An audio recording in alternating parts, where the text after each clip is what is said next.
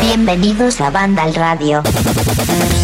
Pues así, como el que no quiere la cosa, ya estamos a mitad de octubre. Sí, sí, la campaña navideña ya está en pleno auge. En nada empezaremos a ser bombardeados por la publicidad de, supongo, del Black Friday. Si es que va a haber una semana, dos, tres. Como adelantó hace ya unos cuantos capítulos Rubén, creo que este año viene bastante agresiva. Así que agárrense los machos. Bueno, hablando de tal, broma. Eh, saludos de José de la Fuente. Esto es un placer el estar delante de una mesa de mezcla el poder decir hola, ¿qué tal? ¿Cómo estáis? Y saber lo que va a venir en los próximos minutos, porque hoy tenemos un programa de esos ya, veréis, cada semana es una cosa distinta, hay que escucharlo por una razón distinta y todo es maravilloso y, único, ¿no? Pero es que si miráis la descripción del programa, no sé si está todo porque no sé si cabrá todo, pero es que tenemos tantos juegos que hoy la parte de actualidad vamos a dejársela el protagonismo a la web de Vandal porque vamos a tocar algún tema, pero el bloque de noticias hoy veréis que está muy reducido. Lo que no ha reducido es la calidad, las ganas, el amor con el que vienen, se conectan digitalmente a la plataforma donde cada semana grabamos banda radio, como por ejemplo Alberto González. Muy buenas. ¿Qué tal, José? Es verdad, ¿eh? ya es como una liturgia, ¿eh? nos ponemos guapos, nos peinamos, aunque no nos veamos las caras. ¿Pones guapo para hablar por el micro? Yo, yo me he hecho hasta colonia, José, cuidado, ¿eh? Barón Dandy, elegancia pura y dura. Barón Dandy o Blumel. bueno, bueno, bueno. Colonia, te iba a decir, los viejos. Exactamente, te iba a decir ya como los viejos, ¿no? Con la camisa así puestecica, ¿no? Ahí sentadito. Un día, cuando veamos a Alberto, porque no nos conocemos físicamente, cuando le vea dirá, ay, pero si eres rubio. No, no. Ah, es, de la colonia, ¿no? ¿Quién te ha decolorado el pelo? Muy bien. bueno, oye, eh, ¿todo bien, Alberto? Pues sí, todo bien. La verdad es que con, ganas de empezar el programa de hoy, porque es como uno de esos pistolestazos, ¿no? De salida, ¿no? De mm. cara a los grandes títulos que llegan estos últimos meses. Y aparte con una semana que creo que también ha estado bastante movida, ¿no? En cuanto a noticias. Y que ha gustado, no te dejes esto, que es importante, que ha gustado la sección de cine que hicimos y de series la semana pasada. ¿Que os lo habéis perdido? Pues nada, el capítulo de la semana pasada lo tenéis disponible en las plataformas habituales, así que echadle un oído. Bienvenido, Alberto. Eh, de fondo hemos escuchado a Jorge Cano. Hola, Jorge. Hola, buenas. ¿Qué tal la semana? Un día festivo ahí en medio siempre viene bien, ¿no? Eh, sí, imagino para que lo haya disfrutado. Pero la risa esa es que no, no has descansado, has trabajado, ¿no? No, sí, sí, es casi una semana intensa. Había mucho, de hecho, el, el, mismo martes publicamos el análisis del Back for Blood, del Far Cry, así que no, no hemos parado esta semana, la verdad. Bueno, vamos ahora con muchos temas que sé que tienes ganas, sobre todo, de comentar un tema que ha pasado en las últimas horas. Bienvenido, Jorge. Dani Paredes, muy buenas. Muy buenas, ¿cómo estamos? ¿Todo bien? Todo bien, todo bien. Yo sí que aproveché el martes. Me fui al arcade, estoy viciando al Back for Block como si no hubiera un mañana. Todo bien. Bien, bien. Bueno, en tu línea. Oye, ¿estás escuchando el tic-tac de fondo? Tic-tac, tic lo estoy escuchando, lo estoy escuchando y viene, y viene como a muchas revoluciones, ¿no? Sí, sí, sí. Bueno, se ha revolucionado tanto que aparece por aquí Carlos Leiva. Hola, Carlos. Buenas a todos, ¿qué tal? Es que Carlos hoy nos va a hablar de un juego que está siendo esperadísimo por mucha gente, pero os prometo que, Dani debe tener velas y todo. A ver si se adelanta la fecha, que no va a pasar. Bueno, pues eh, Carlos Leiva, bienvenido. Dani Paredes también, bienvenido. Y me queda, de momento, Fran Gematas. Hola, Fran. Muy buena. ¿Qué tal la semana? Pues un poco como ha dicho Jorge, bastante liadillo. ¿Sí? Sí, sí, sí, había, había cosilla, había cosilla. Bueno, vamos a dejar lo que es la intro aquí hoy porque el contenido, la verdad es que va a apretar muchísimo, no sé cuánto va a durar este programa, pero lo que sí os garantizo es que hoy vamos a tener esos juegos que llevamos tiempo esperando y los vamos a tocar en este capítulo que es el número 8 de la novena temporada. Banda Radio. Y en cuanto a noticias, pues tenemos una que tiene esta banda sonora.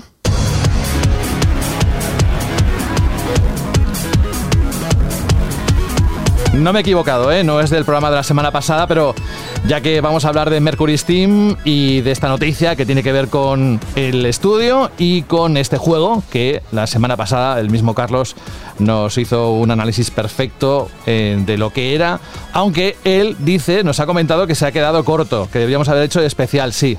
Es verdad que la verdad que el juego lo merece. Bueno, vamos con, con lo que es la noticia, que además ha producido en las últimas horas Metroid Dread, el ansiado Metroid 5, que los seguidores de las aventuras de Samus Aran llevan casi 20 años esperando. Como sabéis, se lanzó el pasado viernes, pese a estar producido por Yoshio Sakamoto, creador de la saga, el desarrollo se ha encargado al estudio madrileño Mercury Steam. Pues bien, varios ex empleados acusan a la empresa española responsable de títulos como Castlevania, Lord of the Shadows y Space Lord de no haber acreditado su trabajo en los títulos de crédito, impidiendo así que puedan demostrar su aportación al título español mejor valorado por la crítica especializada de todos los tiempos.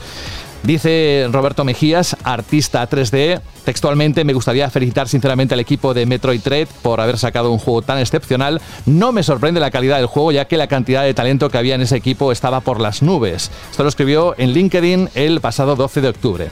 Dice, lo, de, lo sé de primera mano porque a pesar de no figurar en los créditos del juego, formé parte de ese equipo durante unos 8 meses. El desarrollador asegura que en la versión final del título ha detectado algunos de los elementos en los que trabajó. Dice, al jugar he reconocido bastantes modelados y entornos en los que trabajé, así que mi trabajo está ahí. Entonces me gustaría preguntar a Mercury Steam, ¿por qué no aparezco en los créditos del juego? ¿Es algún tipo de error?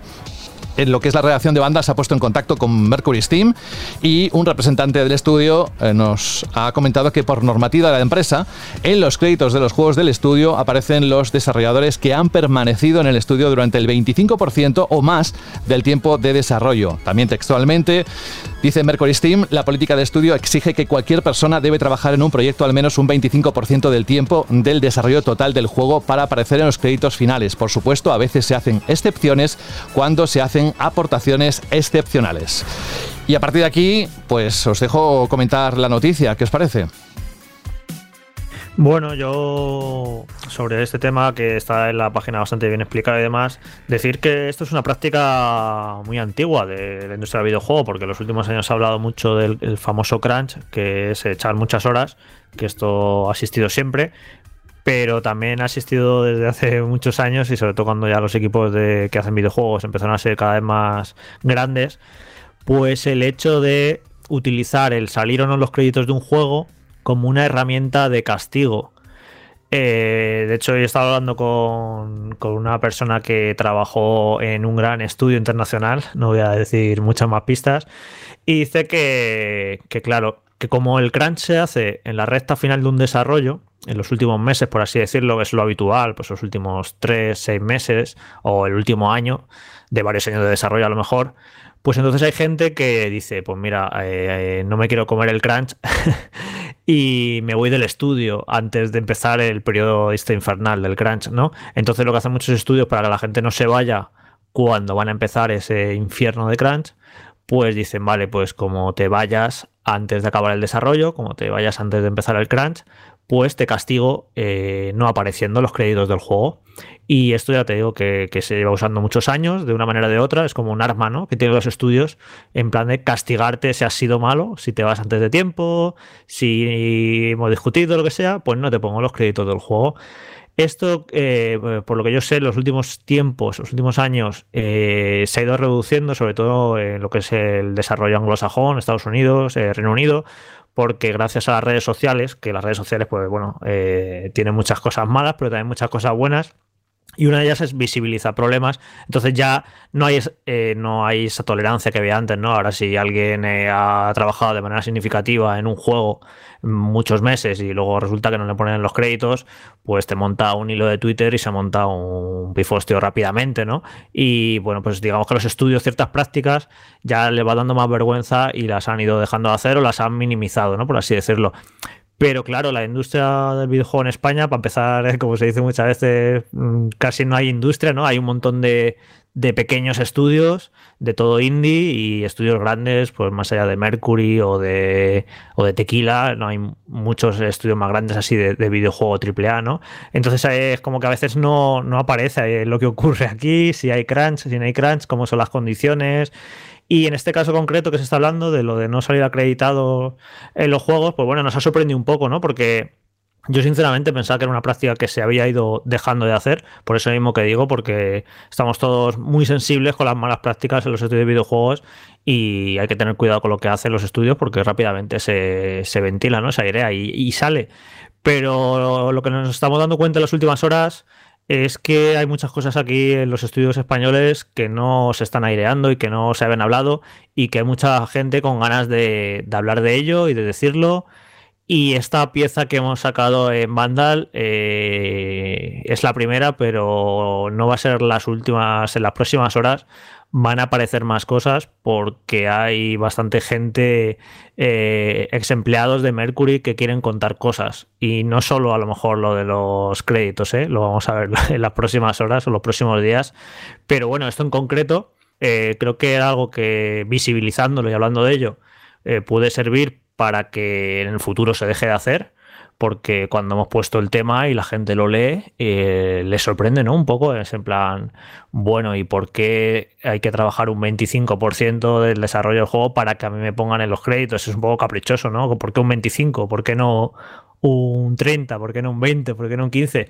No sé si has trabajado 8 meses o 11 meses en un juego eh, creo que no cuesta nada, ¿no? Que en los créditos aparezca tu nombre, porque tú has aportado tu granito de arena a, que ese proyecto salga adelante. Y encima estamos hablando de, este juego, que es el juego mejor valorado, eh, el juego español mejor valorado de la historia que esta semana hemos sabido también que está vendiendo fenomenal, está vendiendo muy muy bien y son todo alegrías y aplausos pues te gusta que tu esfuerzo y tu trabajo que has puesto ahí, pues se vea recompensado de esa manera de aparecer tu nombre en los créditos al final del juego y que no aparezca ahí tu nombre por un tema un tanto caprichoso eh, o por un tema de, de, quizá de castigo por haberte ido antes de tiempo o por haberte ido, pues está muy feo, la verdad. Y creo que todo el mundo lo que lo, que lo está leyendo este tema lo está, lo está viendo igual. Me parece bastante unánime, la verdad, la reacción de la gente es en plan, esto no está bien, eh, no está bien que, eso, que hayas trabajado unos cuantos meses en el juego y se olviden de ti, es como si no hubieras trabajado ahí. Así que bueno, esperemos que, al menos de nuestra parte, habiendo hablado de esto y habiendo, habiéndolo visibilizado, pues a lo mejor en el futuro, pues al menos en lo que nuestro corralito de, de la industria española pues a lo mejor no se vuelve a hacer o se hace de otra manera o se lo replantean. Que esto es a veces para lo que sirve el, periodismo, ¿no? Para exponer un problema y pues eh, que se pueda solucionar o se pueda minimizar. Porque vamos, es que yo creo que, que ha sido bastante unánime la reacción de la gente al, verlo, eh, que esto está mal. Yo de hecho, vamos, no lo sabíamos que esto era así que esto del 25% del total y, en cuanto me dieron esta respuesta del estudio, pues nos llamó bastante la atención y era un tema que, había que contar. Pero Jorge, dices que todo esto sirve para cambiarlo, para ayudarlo y tal, y la cosa es que con estos escándalos de Mercury los llevamos viendo ya desde hace muchos años cuando salió Castlevania Lord of Shadow 2, que eh, salió ahí un torrente, bueno, vamos a decir basura por no usar otra palabra, un torrente de todo lo que estaba mal dentro del estudio, un montón de empleados anónimos explicándolo eh, fuera, luego te, vas a ver las revisiones en, sitios web eh, de búsqueda de trabajo donde los propios trabajadores valoran a las empresas y tal, y ves que lo ponen fatal. O sea, a mí todo lo que me han contado, eh, o sea, no puedo decir quiénes son, pero gente que ha trabajado en ese estudio, o todo lo que yo he escuchado de gente que tiene contacto con, con personas que han trabajado ahí, siempre habla todo el mundo. Genial de lo que es el equipo de trabajo, es decir, lo que son los propios trabajadores, los currantes, pero al mismo tiempo todo es, o sea, mm, sale de todo de lo que es de la dirección de empresa, de los de arriba con que bueno, que ya eso irá saliendo como bien dices en los próximos días, pero que no es algo de ahora, o sea, que es algo que mm, ¿cuándo salió el Castlevania el Lord of Shadow? ¿2014 o así? Sí, lo, estaba mirando precisamente por eso, porque salió en 2014 y sí, recuerdo que hubo ciertas noticias y ciertas cosas negativas, pero quizá en ese momento no estábamos tan sensibilizados como ahora, porque si te das cuenta, eh, ¿Cuánto llevamos hablando del crunch? Los tres últimos, tres, cuatro años últimos, llevamos hablando un montonazo de ello. De, desde creo que Red de Redemption 2, aquellas declaraciones que hicieron muy desafortunadas de que curraban 8.000 horas a la semana, se empezó como a hablar cada vez más, cada vez más, cada vez más. Y creo que estamos en un punto que eso que salió a lo mejor en 2014, si llega a salir ahora, la repercusión hubiera sido diferente eh, porque eso, estamos en un momento que quizá todos estamos más sensibilizados con el tema. Entonces, todo esto que puede salir ahora de Mercury posiblemente sí tenga un mayor impacto en, lo que pueda ocurrir de cara al futuro. Que de hecho, estas cosas, eh, como has comentado, si la gente habla mal de ese estudio, de que se trabaja mal, de que no están a gusto y comentan malas experiencias, y al final todo esto se sabe entre la gente que trabaja los videojuegos en España, creo que los primeros perjudicados eh, son Mercury, porque mucho talento y mucha gente muy buena se les la habrán perdido y se les habrá ido porque no están a gusto allí o porque directamente no quieren ir. Entonces, eh, al final los primeros perjudicados son ellos, porque están perdiendo un montón de gente talentosa que no, que no está trabajando con ellos. O sea que no sé qué futuro les depara, pero creo que no, no es una buena manera de, de obrar, ¿no? No, no cuidar a, a la gente que te saca el trabajo adelante. Yo aquí lo que veo es un poco que es como, claro, como son los estudios que trabajan en los proyectos gordos aquí en España, que aunque se trabaje mal, yo imagino, o sea, que lo que está pasando es eso, que mucha gente querrá entrar ahí porque, ostras, es que voy a trabajar en Metroid 5, ostras, es que voy a trabajar en Castlevania.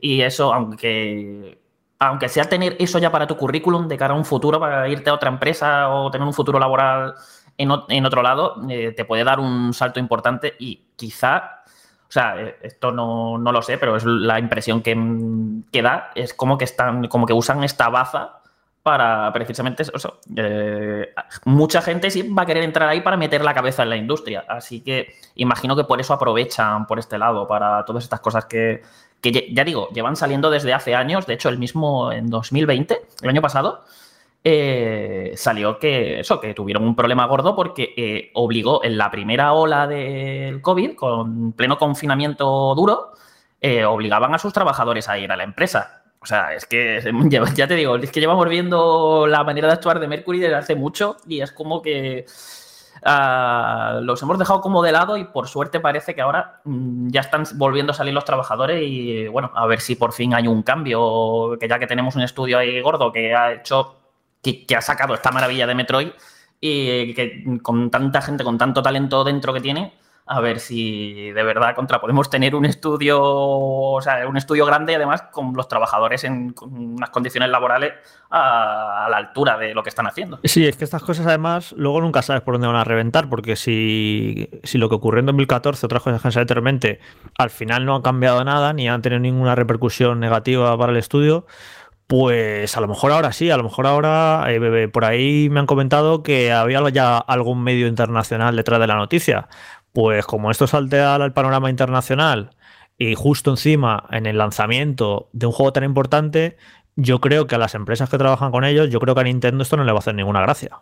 Que el lanzamiento de su gran juego del otoño se vea salpicado por noticias que dicen que el estudio donde se ha creado tiene muy malas condiciones y a lo mejor de cara al futuro de otra empresa de negociar algún juego con este estudio, de alguna marca, de hacerles un, juego, pues se lo piensan porque no quieren relacionarse con una empresa que tiene mala fama de tratar a sus trabajadores. Por eso te digo que a lo mejor es curioso, a veces estas cosas como van. Eh, a lo mejor eso, eh, en 2014 no, no, tuvo ninguna repercusión y de repente a la les estalla en la cara y, les cae. Y todo esto es algo súper negativo para ellos. Por eso, porque hay otra sensibilidad, estamos en otro momento y hay empresas que no quieren a trabajar con ellos y se empieza a salir aquí un montón de mierda. Hay que dejar muy claro la importancia de que salgas en los créditos, ¿no? O sea, no es simplemente el ego, ¿no? de una persona. Cualquier persona joven o cualquier persona que haya cambiado de sector laboral y haya buscado trabajo de su oficio, se habrá encontrado que es casi todo, eh, acaba de salir de la universidad, pero para que te contraten como junior necesitas cinco años de experiencia, aunque sea para un puesto junior, ¿no? Eso es igual en la industria del videojuego y en cualquier otra industria.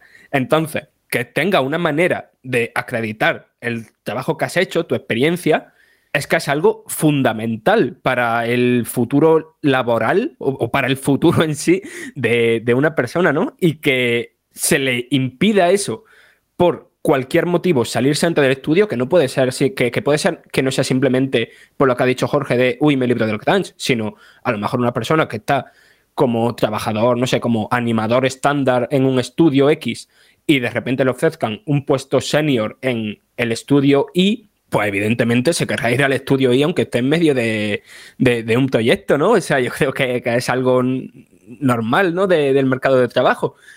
No sé, que esto de los créditos que me, parece, pues, lo que han descrito en, de la industria internacional del videojuego muchísimos otros medios, de que al final los créditos se usa para recompensar y para castigar. se habló de Red Dead Redemption 2, no sé si aquí mm, os visteis todos los créditos cuando acabó el juego, pero lo mismo los créditos duraban lo mismo que, que dos o tres misiones, que decir, unos créditos extensos. Y aún así, había cifras de más de mil personas que trabajaron en el juego y que no estaban acreditadas.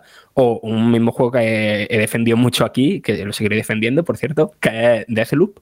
Hay gente que ha trabajado en Deathloop y que no está acreditada. Y estamos hablando de un juego de 2021, que no es algo del pasado o algo solo de España. O sea, lo que yo quiero que se quede claro es que no es un caso de Mercury Steam, que no es un caso de Tequila Works, a los que también hemos preguntado y no nos han dicho ni si lo hacen ni si no lo hacen, no han dicho nada, sino que es otro mal endémico de la industria del videojuego en todo el mundo. Bueno, y, ha habido comentarios interesantes, Fran, en la noticia que nos decían que ya no es solo algo de la, de la industria del videojuego, sino que pasa en muchas industrias creativas, ¿eh? también en cine, en series, en, o sea que se utiliza al parecer en diferentes industrias como un arma roja, Iza, el, meterte o no los créditos. A ver, entiendo, no lo comparto, pero entiendo, por ejemplo, el trabajador que ha estado cinco años, o sea, dedicando cinco años de su vida a un mismo proyecto y que ha pasado por las duras y las maduras y que de repente uno de sus compañeros se vaya y que tenga la misma posición en los créditos que él o ella y que no le parezca bien, ¿no? o sea, me, parece un comportamiento erróneo, pero como que puedo entender ese argumento, ¿no? Pero bueno, para eso está esa sección que tienen en todos los créditos de cualquier producto cultural de créditos adicionales, ¿no? Donde se pone a un gente que ha aportado al proyecto de un, modo o de otro. Pero es que ni ahí están la gente de Mercury que ha hablado con nosotros están visibles. Que, es lo que quiero decir, que no es simplemente una cuestión de ego, de poder decir con orgullo, oh, es que te, he trabajado en este grandísimo juego. No, no, no, acá estamos hablando del futuro laboral de, la gente. Fijaos en lo, que, en lo que estamos comentando. Hace, o sea, esto se trata de un mal endémico de la industria, que por lo visto lleva pasando toda la vida, estaba más que normalizado y ninguno de nosotros, o la gente al final en general, conocía de la existencia de esta, de esta práctica. Como lo que ha dicho antes Jorge, el crunch también era algo mm, relativamente desconocido para el mundo y después de la que se lió parda con Red Dead Redemption eh, y en la época en la que estamos viendo, que las redes sociales lo enfatizan todo y lo engrandecen todo y se vuelve como una bola enorme, eh, las cosas pueden cambiar. Y a raíz de toda la que se montó ahí, eh, estamos viendo incluso compañías que presentan sus productos orgullosos de decir que no han hecho crunch y de que no van a hacer crunch en su empresa, o empresas que, lo dicen de, cara, de eh, si vienes a trabajar aquí, que sepáis que aquí no existen estas cosas. Entonces, me parece muy importante que haya ocurrido esto, que evidentemente me parece lamentable que ocurra, pero me parece importante que ahora, en esta época en la que sí, las cosas pueden cambiar, eh, por las que se montan, porque a la gente le importa y, porque se les da mucha visibilidad a estas cosas, me parece importante que ocurra, que se visibilice para que pueda ocurrir ese cambio y podamos cambiar de alguna manera todas estas prácticas que en realidad no deberían haber ocurrido desde, desde el principio. Que eso que comentaba Frank lleva bastante razón, es decir, mucho más allá del, propio ego, es decir, mira, he participado ¿no? en una obra colectiva, eh, en un en el caso de un videojuego, de una película, de una serie, mi nombre aparece ahí, soy parte ¿no? del engranaje de este, de este título en concreto, es que em, es la manera que tú tienes de tener constancia, de dejar un legado en esta industria, de que la gente sepa que tú has trabajado, has colaborado, has participado, has sido fundamental ¿no? en la fuerza de trabajo de la creación de un videojuego, que no es nada fácil, igual que la creación de una película o la creación de una serie.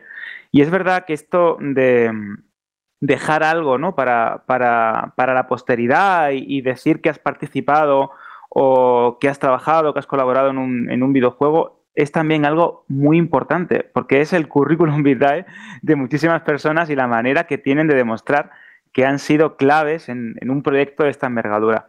A mí que las empresas jueguen con esto de castigarte, condenarte al ostracismo, etcétera, me parece bastante feo. Y como ya habéis comentado, no es que sea solo algo propio de la industria del videojuego, es que también se hace en la, producción audiovisual, en la producción de, música o incluso muchas veces esto es un tema tabú en la literaria.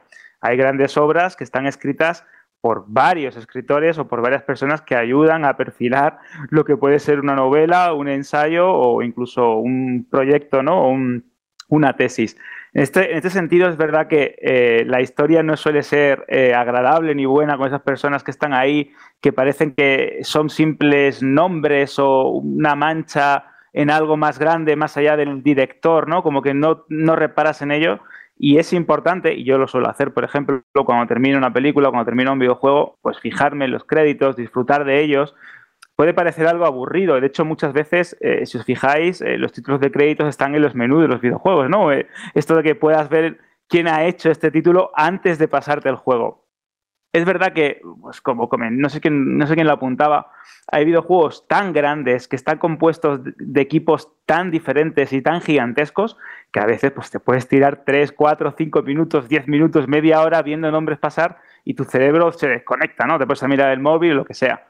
Por eso, muchas veces, como, como forma de respeto, como manera ¿no? de agradecer ese esfuerzo que han hecho miles de personas, incluso sus familias, que también son parte de esto, creo que está bien, ¿no? Sentarse, mirarlo, disfrutarlo, ver si eh, qué labor ha desempeñado cada parte del estudio, cada equipo, cada director creativo, cada productor, incluso la persona que a lo mejor no le da la tecla, pero sí se encarga de estar diseñando, coordinando, no sé, creo que es una, una, una manera de mostrar respeto que en la industria del cine yo lo hago, cuando termina la película me quedo todo lo que pueda viendo los títulos de crédito, ya no solo por ser alguna secuencia final, sino por eso, mostrar el respeto. Y esta forma que tienen las empresas de eh, utilizarlo ¿no? como arma arrojadiza o como método de presión, creo que es bastante feo y que dice mucho y mal de las empresas que lo hacen. Dejamos este punto aquí del bloque de noticias, la única noticia que tenemos hoy. Bueno, hay más, ¿eh? hay muchas más, evidentemente, pero están dentro de la página web de Vandal, los dirigimos allí para que las consultéis todas.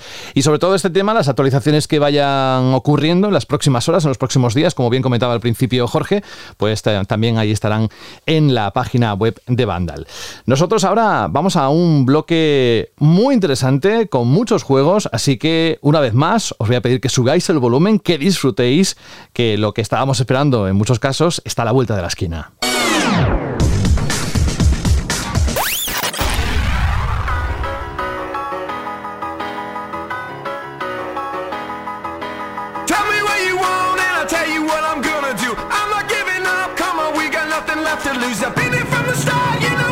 Queda menos de un mes y este juego estará disponible.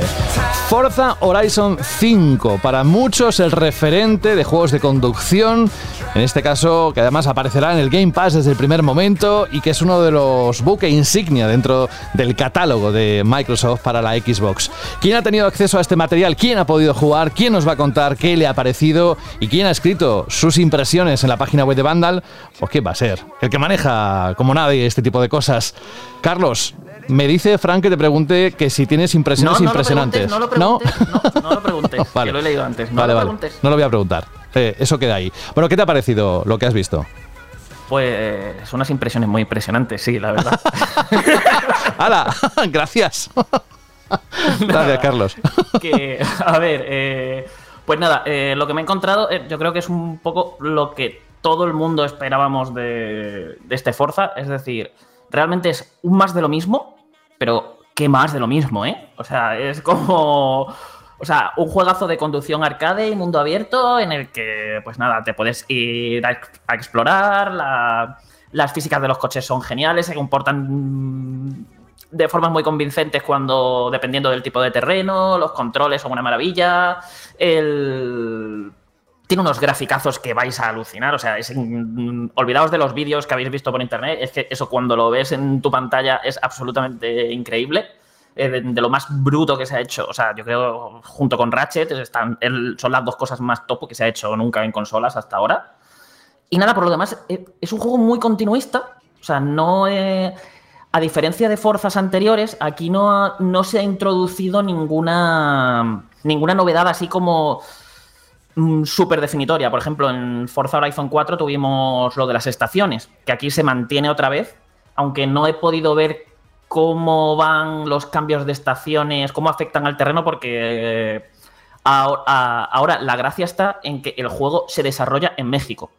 Y para mí, esta es la gran novedad del juego. Que puede parecer algo evidente, pues claro, eh, de una entrega a otra, pues te tienen que cambiar el mapa, te tienen que cambiar el escenario y tal. Pero es que hay una mejora tan bestia respecto a los anteriores Forza y tiene tantísima personalidad el nuevo mapa de juego con una cantidad, porque eh, lo he podido explorar entero, o sea, la de la campaña solo he podido jugar la primera hora y jugar unas poquitas pruebas, pero lo que es recorrer el mapa de punta a punta lo he podido hacer perfectamente y es alucinante, es alucinante. Las selvas tropicales que tiene, eh, laderas, de, laderas de volcanes, montañas nevadas, playas, y, pueblos y ciudades mm, que desprenden todo ese aroma típico de, de, México, y su gente y su cultura. Eh, también te metes como por ruinas de, templos antiguos, no sé, es una auténtica pasada. Para mí es lo que, lo que va a definir esta entrega y además no es solamente, pues eso, lo bonito y variado que es, sino el, lo bien diseñado que está y cómo las pruebas aprovechan esto mismo para crear unos circuitos, unos trazados y unos eventos que son absolutamente increíbles y a mí al menos me han parecido, lo poquito, los poquitos que he visto, me han parecido mucho más interesantes que, que en anteriores. Es como si ya tenían pensado muy bien dónde querían meter cada prueba, cómo hacer los trazados de primeras a medida que iban creando el mundo abierto. Y ya os digo que es una auténtica gozada y yo creo que aquí es donde va a estar el salto más cualitativo respecto a, a Forza Horizon 4. A mí, Carlos, el mapa que más me gustó de toda la saga fue el de Forza Horizon 3 en Australia. Y este me recuerda un poco, ¿no? Eh, por las playas y las selvas y todo eso. Eh, no sé, yo creo que me va a gustar más este que el de Reino Unido. Porque, bueno, pues Reino Unido es Reino Unido. Pero no sé, me parece como mucho más variado este, más exótico y más bonito. Yo creo que este me va, me va a traer otra vez las, las sensaciones ¿no? de, de Forza Horizon 3, que por cierto, eh, eso te lo comenté a ti, que a mí me pareció que la saga dio un salto enorme del 2 al 3, de hecho a mí el 3 me impactó, me pareció alucinante, creo que lo analicé, le di una notaza, y luego del 3 al 4 ya me pareció menos alto, ¿no? Era como más de lo mismo, con otro escenario, con mejoras por aquí y por allá, pero ya no, no, no, no dio el salto ese del, del 2 al 3 y entonces ahora del 4 al 5, también más allá del mapa, también me das esa, esa sensación ¿no? de, de, muy continuista. ¿No crees que ya el quinto, y siendo muy parecido al 4, que ya era muy parecido al 3, no va a haber ciertos síntomas de fatiga en la saga? Aquí pasa también una cosa, Jorge. Eh, estamos hablando de un juego gigantesco del que apenas he podido ver su primera hora realmente. Y de hecho no hemos tenido acceso de ningún tipo al multijugador, los nuevos eventos de exploración que van a meter. O sea, hay bastantes novedades todavía que, que no hemos podido ver. Entonces yo creo que para esto vamos a tener que esperar un poquito más y además eh, esto lo comprobé sobre todo con el 4, que fue el, que es el que más he probado en multijugador eh, y el juego a mí me gana muchísimo esto de jugando con amigos, yéndote por ahí a hacer cosas y tal. Y claro, aquí habiéndolo jugado solo, sin ningún tipo de los sin los eventos nuevos, sin haber podido probar la nueva herramienta de creación que parece que va a ser súper potente y va a dar mucho juego a la comunidad y para para seguir echando partidas en las con las creaciones que vaya haciendo la gente. Yo creo que todavía tenemos que esperar un poquito para, para, poder ver eso. Pero vamos, ya te digo que yo creo que cualquiera que le haya gustado el 4 o el 3 este, lo va a disfrutar mucho. Y vamos, eh, yo ya te digo, la, la, primera. Yo, tú sabes perfectamente que no soy muy de juegos de coche. Y es que esta saga, los Forza Horizon, tienen algo que es que consiguen hacer que yo me ponga a conducir, me ponga a explorar, a dar vueltas por ahí. Simplemente sin hacer nada, escuchando el musicote que tiene de banda sonora, las emisoras que más me gustan, eh, yéndome a explorar a ver qué encuentro, a ver qué eventos veo, a ver qué cosas pasan, y consigue que, lo disfrute, que me, que, me, relaje, que esté en paz, no sé, es una, es una sensación muy única que no ha conseguido ningún otro juego de coche conmigo nunca. Y aquí ya te digo, me, enamora esta saga por eso mismo, y eso es lo que he sentido, o sea, durante esta esta preview, esta versión de prueba que he podido jugar, es lo que me ha vuelto a transmitir. Y yo creo que ahí ya empezamos muy bien. Es curioso porque, por ejemplo, yo Forza Horizon 4 salió en 2018, le metí. Es que además lo vi, que me pareció cuando vi la cantidad de horas, jugué más de 40 horas, ¿eh? Y, y, disfruté cada hora del juego, o sea, me lo pasé pipa. No seguí jugando seguramente porque llegaron otros juegos, lo que sea. Y en cambio jugué 30 horas de Assassin's Creed Valhalla. y que has quedado, me parece súper repetitivo. Ya que me puede decir, joder, pues más repetitivo que un juego en el que vas con un coche dando vueltas por un, por un escenario, ¿no? No hay mucha variedad y en cambio te metes 40 o 50 horas del Forza Horizon y te lo pasas pipa. Eso quiere decir lo, bien diseñado que está. No es tanto lo que hagas o dejes de hacer, sino cómo, cómo esté diseñado el juego y, y, eso es increíble. Pero sí que me pasó que, claro, como, como llevaba sin jugarlo desde 2018, eh, me lo puse hace un mes porque claro, desde entonces han salido un montón de DLCs, han, salido un montón de pruebas, y claro, cuando vuelves ahora a Forza Horizon 4 después de tres años, te encuentras de repente un mapa eh, plagado de iconos, de pruebas, de cosas nuevas que han metido desafío. De hecho, es un poco. Te agobias un poco porque hay demasiadas cosas, muchas cosas que no entiendes, no sabes ni por dónde empezar, no sabes qué hacer. Luego, poco a poco, pues bueno, lo, vas pillando un poco, el punto. Lo que sí que me ocurrió que dije, estuve jugando, no sé si un par de horas, y dije, eh, voy a dejarlo porque quiero coger con muchas ganas el 5. Porque si ahora cojo al 4 y le meto unas cuantas horas, ya coges el 5 como, ¿sabes? Y digo, mejor cogerlo con ganas, ¿sabes? Como han pasado dos o tres años desde que jugué el 4 y, pillarlo con muchas ganas porque sé que esto va a ser un pozo de horas, pero espectacular. Sé que voy a estar aquí jugando semanas y semanas. Así que a lo mejor a más de uno que se le está pasando ahora por la mente, ¿no? Pues cojo el 4 ahora y lo recupero. Y No sé, yo creo que a veces es mejor llegar con. coger la nueva entrega con ganas, cogerla fresco y, y eso. Y además ha pasado el suficiente tiempo, esos tres años, como para que. como para eso, ¿no? Como para cogerlo como un juego completamente nuevo y con muchas ganas, a pesar de que haya jugado todas las entregas anteriores. Ya que han mencionado que hay muchos iconos en el 4 y que te agobia y tal, eh, conviene destacar que lo poquito que he podido ver del 5 tiene como el sistema de progresión mucho mejor estudiado y es como bastante más satisfactorio porque de entrada va como más progresivo. Le meten incluso varias cinemáticas con tu personaje hablando, que eso es novedad, por cierto, que tu propio personaje habla e interactúa, para hacer como que la introducción al juego sea más suave para todos, que, no te agobien, que te van enseñando las cositas poco a poco. Y además, ahora el sistema este que ibas ganando puntos para poder desbloquear eventos y demás, ahora se, ha rediseñado ligeramente. Y cuando haces, por ejemplo, una carrera, tienes por haber jugado la carrera te van a dar unos puntos, solamente con quedes como quedes.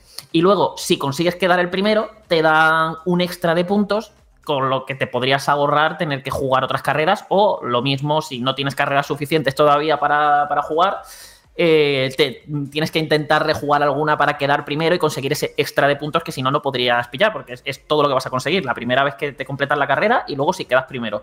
No, o sea, repitiendo esa misma carrera, aunque quedes más, no te van a dar más puntos para seguir desbloqueando luego contenidos a lo largo, a lo largo de la historia. Entonces, sí te van, es como que el juego te va orientando mucho mejor sobre los eh, por los contenidos que tú quieres que vayas, que, el juego quiere que vayas viendo, dándote siempre libertad. Es decir, es eh, llegas a un punto de la historia y de repente tienes ahí como ocho eventos, ocho carreras para jugar. Pero eh, tienes esos ocho que además son de tres tipos diferentes, por lo que se están asegurando que vayas a ver esos tipos de carreras y te vayas haciendo una idea y poco a poco, ya te digo, el juego te, va guiando y te va orientando mucho mejor para que no sea mm, muy agobiante de primeras, que creo que es un problema que quizá empiezan a adolecer demasiados juegos de mundo abierto últimamente, ¿no? Sí, claro, es que yo te quería preguntar sobre eso, porque a mí Forza Horizon 4 me encantó. Eh, personalmente creo que puede que sea mi preferido junto al, junto al 2, que creo que tiene una, una ambientación maravillosa. Pero una de las cosas que más me molestaba era la interfaz, porque era, aparte de muy recargada, tenía unos slides y unos cuadraditos un poco incómodos, tenías que bucear muchísimo, la iban perfilando con cada actualización y, algunas veces era demasiado pesada, como que le costaba un poco a la consola moverse. Esto lo han mejorado un poco porque lo que estás comentando de la progresión me gusta mucho porque te ayuda a eh, focalizarte ¿no? en algo concreto y si han mejorado también un poco la interfaz, yo creo que ya tienes la fórmula perfecta. ¿Han tocado algo? Por lo que he visto es muy parecida a la del 4, pero está como más pulidita, tiene alguna opción más para, sobre todo a la hora de gestionar el mapa. Está, es todo más claro. Yo ahora lo, he visto más claro, pero que vamos, que es una pequeña evolución, o sea, que es como una evolución de lo que vimos en el 4. No te esperes ningún cambio radical en este sentido. Claro, yo tengo dos preguntas sobre sensaciones, porque tengo entendido que ha habido algún tipo de, ligera modificación en, la jugabilidad o en la sensación que dan los coches, ¿no? A los controles, quizá un tirando un puntito más hacia la simulación desde el, lado tan arcade que tenían. Y luego, sobre todo, sobre el audio, ¿no? Porque en principio ha habido como una gran mejora en, cómo se escuchan los entornos, los motores, ¿no? Eh, los neumáticos. ¿Esto lo has llegado a notar? A ver, lo de los controles, eh, se nota que está todo como un poquito más pulido, que los coches tienen como el peso un poco mejor medido. Lo, lo notas sobre todo en cómo reaccionan las suspensiones y hace que la, conducción al final sea más satisfactoria, pero esto sigue siendo muy arcade, ¿vale? O sea, esto sigue siendo, evidentemente, eh, sigue habiendo un porrón de opciones para que cada uno configure la conducción a su gusto, haciéndolo con menos, más ayuda, de forma más realista o menos. Y a mí me gusta jugar en un punto intermedio. Yo, por ejemplo, soy muy tirando arcade, pero, ostras, me gusta que los coches sufran daños mecánicos y cosas así. O sea, me gusta que me penalicen si, hago mucho el cabra. Y yo la verdad es que lo he notado más satisfactorio. Lo que pasa es que el 4 ya, ya era tan bueno en este sentido. Pero sí, al final te lo puedes configurar un poquito y las, las nuevas físicas funcionan bastante bien. Además, se notan, yo creo que se nota ahora mucho más el tipo de terreno sobre el que estás conduciendo, o sea, lo que es al volante, lo notas mucho más si es, eh, si es asfalto, si es tierra, si está mojado o no. Por ejemplo, esto se nota una barbaridad y mola muchísimo porque ahora han metido mm, tormentas de polvo, tormentas de arena de esta que te metes dentro de una tormenta de arena y te pones a conducir ahí y vas notando como el coche a lo mejor se te va yendo por la fuerza del viento y tal y mola un montón, o sea, es una auténtica pasada. Además de lo espectacular que es, ¿no? De estar viendo una tormenta, además la puedes ver al fondo y tú conduciendo ahí flechado hasta meterte dentro y de repente ahí, eh, vamos, que parece que parece que te hayas metido en una película de Mad Max, muy, muy, muy, muy chulo. Y el sonido es una pasada pero en todo sentido. No te sé decir hasta qué punto mejor que el 4, pero es una, es una auténtica salvajada. Y la banda sonora también es buenísima. A mí personalmente, esto va muy por gusto. Lo que he escuchado me sigue gustando todavía más la banda sonora del 4, pero porque la del 4 la tengo como muy trillada de, de, joder, es que esto me gusta tanto que me cuesta mucho imaginarme un Forza con otra música ya pero la del 5 es una auténtica pasada. Los temazos que han escogido, cómo, cómo, se usan, lo que ayudan a, a eso, a hacerte sentir, o sea, a hacerte disfrutar conduciendo mientras juegas. Imaginad esta música o esta otra y la mano por fuera de la ventanilla.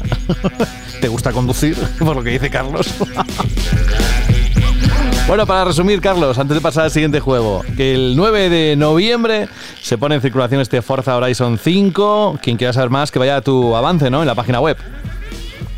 Sí, ahí lo tienen y además hemos publicado un, un, gameplay para que puedan ver el juego en directo, que además lo tenéis a 4K, por lo que vamos, de, maravilla y para que lo disfrutéis. Y ya nada, ya imagino que, hasta el análisis, que no sé quién lo hará, pero vamos, yo creo que va, a ser. de, peleas, ¿eh? Por analizar ese juego. Yo creo que va a ser de los. Sí, ¿no, Jorge? Bueno, yo, me retiro, yo os dejo que los demás os peleéis por, ello, para analizarlo, pero vamos, que estoy convencido de que va a tener notas así o sí. Tú pones el ring, ¿no? y luego ya el espectáculo que lo pongan hay Un, hay un debate muy interesante, Carlos, que sobre si un juego de coches puede ser el juego del año o no que me parece muy interesante. Eh, porque, ¿por qué no puede ser un juego de coches el juego del año? ¿no? Y hay gente que dice, no, es que cómo va a ser un juego de coches, tal nunca lo ha sido pues yo qué sé, pues nunca lo ha sido, pues a lo mejor llega este año y es el mejor juego del año y no pasa nada. Yo de hecho creo que cuanto a notas, yo dudo que este año vaya a salir un juego con mejores notas que Forza Horizon 5. ¿eh? Entonces, ¿por qué no va a ser el juego del año? No sé, es un, es un debate interesante. Lo dejo ahí para que la gente lo, vaya pensando. Nos faltaría Saúl para este debate, que ya sabemos cómo, que piensa como que no, ¿eh? Sí, no, sí, yo entiendo los argumentos de quien dice que no, pero luego lo piensas y dices que absurdo, porque hay un género en concreto que no puede ser juego del año, ¿sabes? Y, y este precisamente va a caer en un año que yo en serio dudo que vaya a haber un juego que, tenga mejores notas. Bueno, quizás el juego que vamos a ahora. Gracias, Carlos. Ahora enseguida volvemos contigo y con más juegos.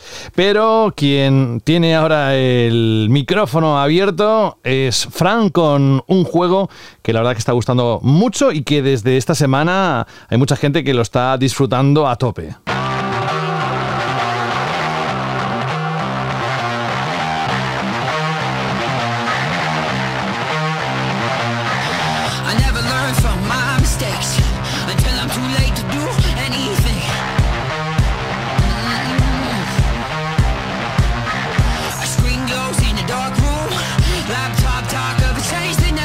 Hoy podríamos hacer, Fran, el programa entero con banda sonora de los juegos que vamos a tocar porque son impresionantes la mayoría, ¿eh? Sí, sí, sí, bastante. O sea, la, la de Forza no necesita presentación, la esa banda sonora, pero la de este tampoco está mal, ¿eh? Bueno, esto es lo último de Turtle Rock Studios. Dice Frank que es más que un Let for Dead 3. Eso quiere decir un poco eh, lo que ha encontrado en el análisis que está disponible en la página web con vídeo, análisis y tienes de todo, como siempre, gracias a Vandal.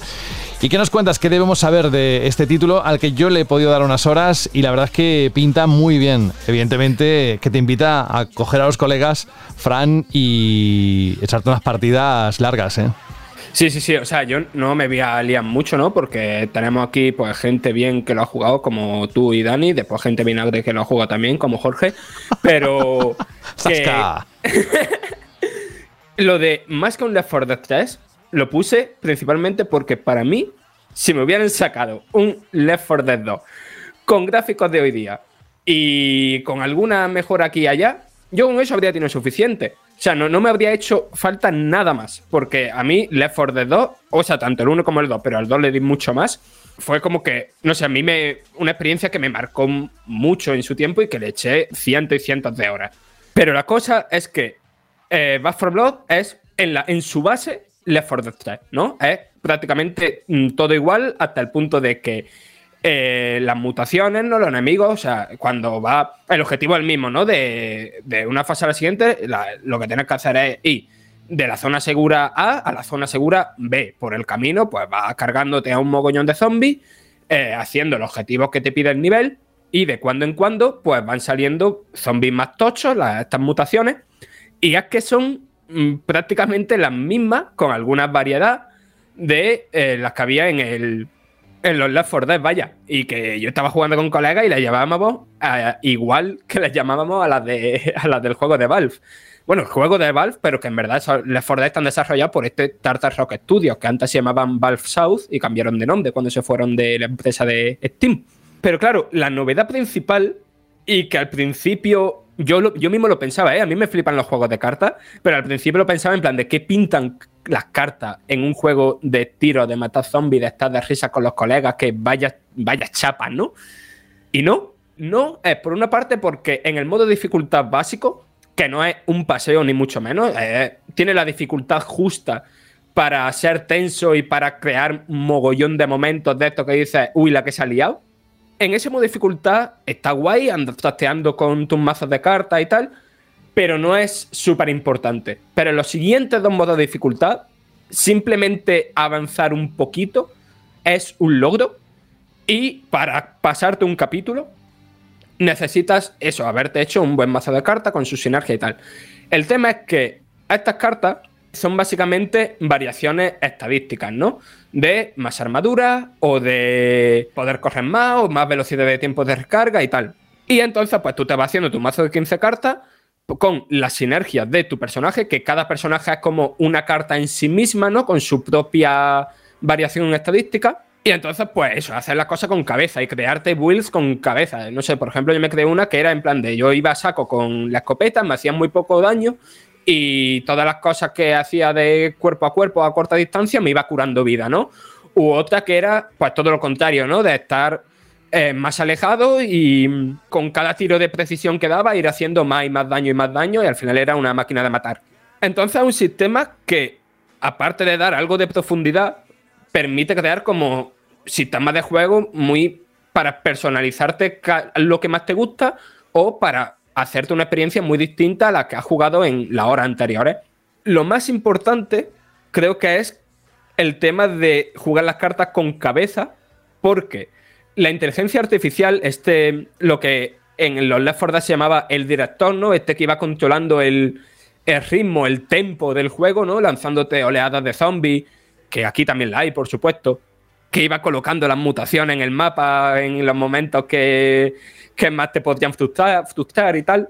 Pues aquí vuelve, pero es como más presente porque ya sabes lo que va a hacer en parte. Al principio de cada ronda, ¿no? Te juega como sus cartas, ¿no? En plan de, pues va a haber eh, zombies con armadura, pues va a haber niebla y no va a haber lo que va a tener a 5 metros. O va a haber eh, la vieja, ¿no? Que es como la, la Witch de los Left 4 Dead, pero todavía más, más jodida. Entonces, según lo que te juegue, ¿no? Pues cuando te toque elegir las cartas que puedes jugar en, en esa partida, pues ya ¿no? Pensando en lo, que, en lo que te vas a tener que enfrentar. Y más allá de eso, es que hay poco más, que, que ahora las armas tienen muchísima más personalización y son súper variadas. El gameplay al principio yo lo veía un poco raro, ¿no? Porque es como muy plasticoso, ¿no? Por decirlo de algún modo, pero después una vez te acostumbras, es verdad que el gameplay sí es bastante bueno, solo que es muy diferente a lo que estamos acostumbrados. Me parece muy bueno, ¿eh, Fran? Sí, Eso sí, es lo sí. que más me ha gustado cuando he probado el juego, que las armas eh, tienen una contundencia y es divertido disparar, las físicas de los zombies molan. O sea, es, es satisfactorio disparar, que me parece hiper importante en un juego que está Sí, todo el sí, rato sí. disparando. A mí al principio eso, a mí es que como que, no sé, como es que sonaban raro tal, pero después fue en plan de, no, no, vale, esto está muy, muy, muy, muy guay. Y no sé, después el, modo enfrentamiento del Left 4 Dead 2 vuelve, pero con una vueltita de tuerca que es, que es en escenario mucho más pequeño y hay una nube como si fuera un Battle Royale que va haciendo el mapa cada vez más pequeño y entonces generando situaciones cada vez más tensas. Y no sé, o sea, es que las novedades principales son esas, pero claro, son novedades agradecidas porque están bien hechas y se están construidas sobre una base que ya era genial y que aquí mejora. Oye, Fran, una cosa. eh, la gente, bueno, o alguna gente, no está siendo un poco eh, gata flora con este juego. Es en plan, llevan años pidiéndole 4 Dead 3 y ahora se quejan de que es muy parecido a Left 4 Dead. Entonces, ¿qué ocurre con esto? Eh, porque es un poco eso, ¿no? Eh, han hecho lo que, lo que llevaba la gente pidiendo muchos años, una tercera entrega no oficial de, de Left 4 Dead. Yo la verdad es que no lo entiendo. O sea, puedo entender, ¿no? Las críticas a que, no sé, que el apartado visual, pues parecen más bien de mediados o de principios de la generación pasada que de la generación de Play 5 y equipos series. Vale, te lo compro. Aunque la cantidad de zombies que pone en pantalla y el rendimiento que tiene y todo eso, mm, eso es muy actual.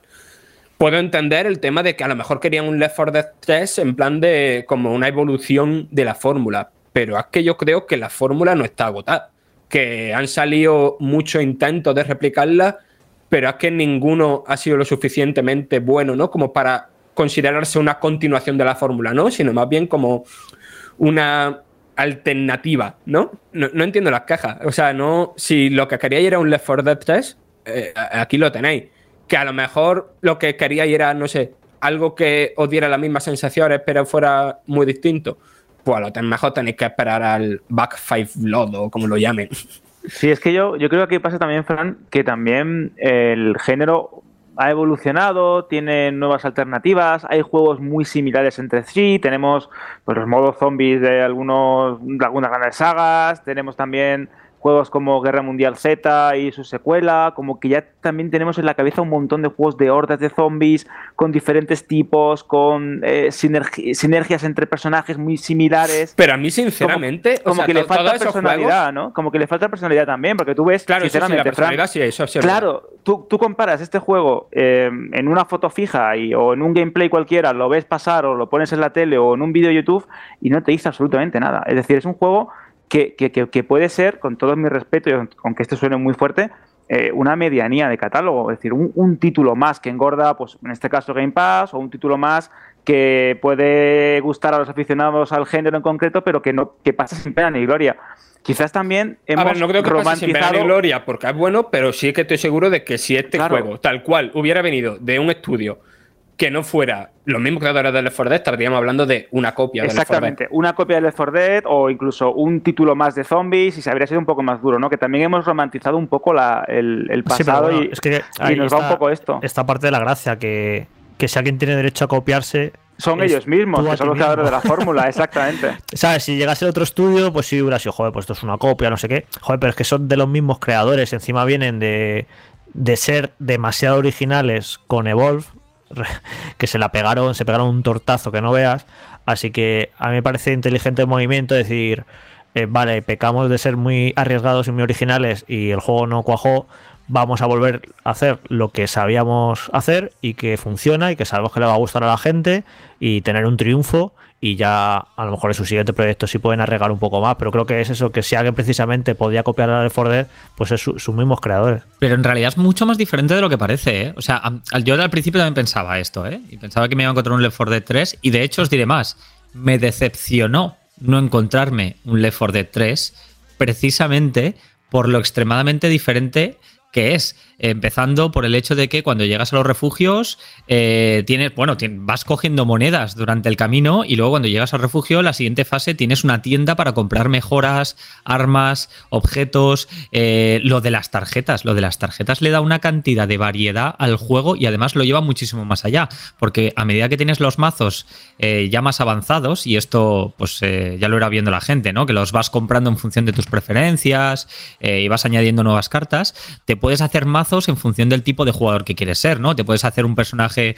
más dedicado a curar, te puedes hacer un personaje más dedicado pues, a ser un tanque y a resistir mucho, eh, o a ser más un jugador de equipo. Entonces, aunque mm, pueda parecer primero, un juego de zombies más, em, sin mucha alma, y segundo, una copia o una continuación demasiado parecida al Left 4 Dead anterior, en realidad detrás de esa, de esa primera impresión hay un juego muchísimo más profundo de lo que creemos. Y luego es lo que ha dicho Fran, el nivel de dificultad eh, en realidad es demencial. Es decir, eh, pasar del nivel fácil al siguiente es absolutamente imposible como no tengas dominado el sistema de cartas, tengas hecha una buena build y juegues con amigos bien cooperados. Entonces, eh, no, yo diría que no nos quedemos con esa primera posible mala impresión o, esa primera intención suave de decir, ostras, pues quizá parece uno más. Y si le damos un poquito más de cariño le dedicamos unas cuantas horas más, de ahí sale un juego con muchísimo más potencial. Y si le siguen haciendo actualizaciones, le añaden diferentes mazos, más personajes y más fases, yo creo que es un juego que puede durar mucho y que puede, pues de aquí partir a, continuar esa saga que no sé vosotros, pero yo personalmente echaba muchísimo de menos. Sí, sí, sí, yo también. Y hablando me ha recordado una cosa que se me ha olvidado comentar y que es como de lo que más me ha impresionado. La variedad de los niveles y la buena idea que tienen los niveles. O sea, los Left 4 Dead, al final sus niveles se convirtieron en icónicos porque lo jugamos muchísimas veces, pero no tenían. Bueno, así estaba aquello, lo del. Aquella escena mítica, ¿no? De echar la gasolina en el coche, ¿no? Mientras venían la oleada de zombies, ¿no? Que eso lo tendríamos para siempre ahí grabado en la memoria. Pues situaciones así como esa del coche, el juego está plagado de esas cosas. No sé, una que es increíble de mientras en un bar suena rock and roll a totapo, pues está eh, eso, destrozando destrozando zombies. Otra que, que puede elegir entre entrar en un maizal sin ver nada y con el peligro de encontrarte con zombie o pájaro, o activar una cosechadora, ¿no? Que va allanando el, camino, ¿no? Hay un mogollón de situaciones que no quiero destriparlas todas aquí, que al final hacen que cada fase se, se sienta única y que y que no sé, que sí que la personalidad que no tiene ni la historia, que es malísima, pero malísima, malísima, malísima. La personalidad que no tiene eso, ni la historia, ni los personajes, sí la tiene el diseño de niveles y los escenarios. Oye, Fran, y ya que has dicho lo de que la historia que es malísima, malísima, malísima, que yo lo he probado nada y menos, ¿vale? Lo, he probado un ratito, me he llevado quizá una impresión así un poco de, eh, esto no, no, me termina de cuajar, pero bueno, ya que habláis tanto de que le dé una oportunidad, quizá lo siga intentando más adelante. Pero lo que me ha llamado la atención, un juego con, o sea, centrado tanto en el cooperativo, lo de meterte los vídeos estos y tal, que a lo mejor te quieres empezar una partida y alguien está viendo un vídeo y además que son vídeos largos, por lo que, dices tú, pero ¿por qué me metes aquí, digamos, o sea, tanto texto, por decirlo de algún modo? Sí, sí, sí, a me te parece Esto? A ver, no, eh, la cosa es que al fin, eso solo pasa al, al principio y en una cinemática al final. O sea, si es verdad que al principio te da la chapa con una cinemática muy larga y después cuando acaba la primera misión, si no recuerdo mal, con otra cinemática es cinematográfica, que si no Juan Rubio me pega. Eh, pero por lo demás, no hay tanta, tanta chapa. De hecho, hay veces que el coronel este te está dentro de un refugio hablándote y tal. Y la vez que me pasé la campaña yo solo le prestaba atención, pero después las siguientes partidas jugando con colegas eh, no le dejábamos ni hablar, comprábamos y tirábamos y lo dejábamos ahí al pobre hablando solo. ¿Alguna pregunta más para Fran? Yo diría una cosa quizá que sería importante que dijéramos, Fran. Eh, ¿Qué es lo que se puede esperar una persona que quiere jugar a solas. Uf, vale. Esto es un fallo, entre comillas, que dicen que están mirando cómo solucionarlo. el tema es que para todo el tema este que hemos comentado de, de bloquear cartas y de. Bueno, no solo de bloquear cartas, sino también de bloquear atuendos, skins, graffiti y demás. Eso se hace con los puntos de suministro, que los puntos de suministro se consiguen al ir pasando fases en el multijugador. Puedes jugar la campaña entera tú solo con otros tres bots. Y tienes todas las cartas desbloqueadas para hacerte las barajas que quieras en el modo en solitario. Pero no hay un sistema de protección. No vas obteniendo puntos. Te dan todas las cartas ahí mm, de repente y lo más fácil es, y lo más normal es que te sientas mareado al ver todas esas cartas. Tampoco se desbloquean logros.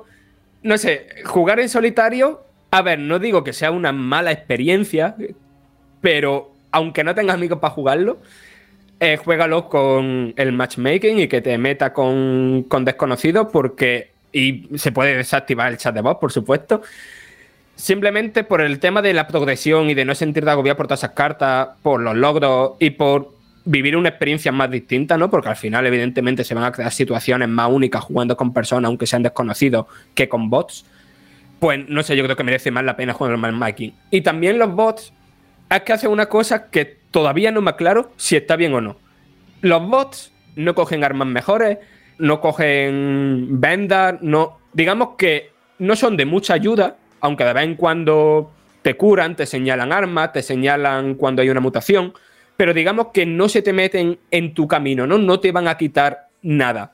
Entonces, por una parte, tiene eso bueno, ¿no? De que no se te interponen en tu camino, pero a la vez es. son un poco inútiles, ¿no? Y entonces, claro, ¿eso cómo se soluciona? Lo haces más listos, pero que entonces sean como otro jugador, ¿no? Que entonces te, a lo mejor te quitan el arma que quieres coger cuando encuentras dos o tres armas en un sitio. No, sé, yo no me aclaro cuál es la mejor solución para eso. No sé, Fran, eres muy diplomático. Jugar solo es un auténtico rollo a este juego, ya está, tío. No le des tanta vuelta. es que es un juego que, está. Bueno, sí, sí, evidentemente, es mucho más divertido, claro para jugar con amigos. Es que está toda la gracia. Es que jugando solo, en serio, no le veo ningún tipo de gracia. La, gracia es para jugar con gente y estar hablando, y estar de unas risas y coge esto y protégeme, vete para aquí, vete para allá. Pero jugar solo, en serio, no le veo ningún sentido. Jugué el otro día media hora y me aburrí increíble. O sea, es, para jugar con amigos, eh, totalmente. A ver, yo la primera vez que me lo pasé, me lo pasé solo y después me lo he vuelto a pasar varias veces con colegas. Pero la primera ronda que le eché, se le eché yo solo también, no por nada. Que esto no sé si estaréis de acuerdo conmigo, pero los menús del juego son un desastre incomprensible. O sea, yo, yo tardé en aclararme cómo funcionaban las cosas de la campaña y tal. Y cuando me lo pasé solo, era porque no supe cómo hacer para jugar con, con, gente, vaya. Bueno, vamos a dejar eso ahí en un punto ya aparte. Yo creo que aquí hay un negocio que no hemos todavía explorado, que es una empresa o varias empresas que alquilen grupos de amigos, si no tienes amigos, que te alquilen tres, cuatro amigos lo que necesites, que jueguen a un determinado tipo de juego. Ah, igual es el negocio del futuro.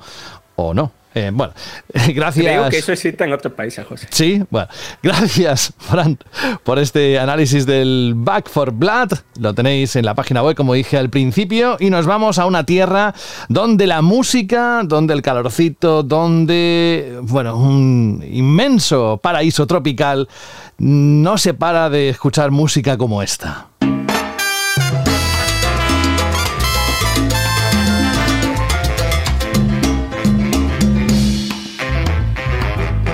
Despertado, encadenado. Oh, vela, chao, vela, chao, vela, chao, chao, chao, la tierra mía. Me la si antes hablábamos de la banda sonora del Forza Horizon 5, la de Far Cry 6 no se queda atrás. Tirano, oh, vela, chao, vela, chao, para ponernos en contexto, si ya no lo sabéis, es que es muy raro porque el juego, la verdad es que si os interesa, habéis leído de todo, pero en el título viajaremos a Yara, ese paraíso al que aludía, gobernado, ficticio por otra parte, eh, gobernado por un tirano, Antón Castillo, a quien pone cara y voz Giancarlo Espósito. ¿Recordáis, no? En Breaking Bad, entre otros papeles que ha tenido, pero ese es uno de sus estelares. Y en él, en este juego, encontraremos a Dani Rojas, un ciudadano de este país que se une a una guerrilla que intenta liberar la nación de la tiranía de Castillo. Llegó la hora. Hoy Yara se levanta.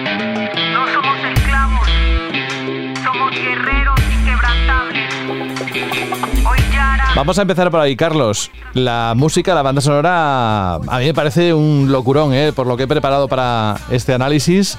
¿Cómo lo has vivido en el juego? Pues a ver, eh, no es el tipo de música que a mí me, que me enamore. O sea, no es mi. Son todos muchos ritmos latinos, hay un poquito de reggaetón también por ahí. eh, ¡Perrea, pero- Carlos, perrea!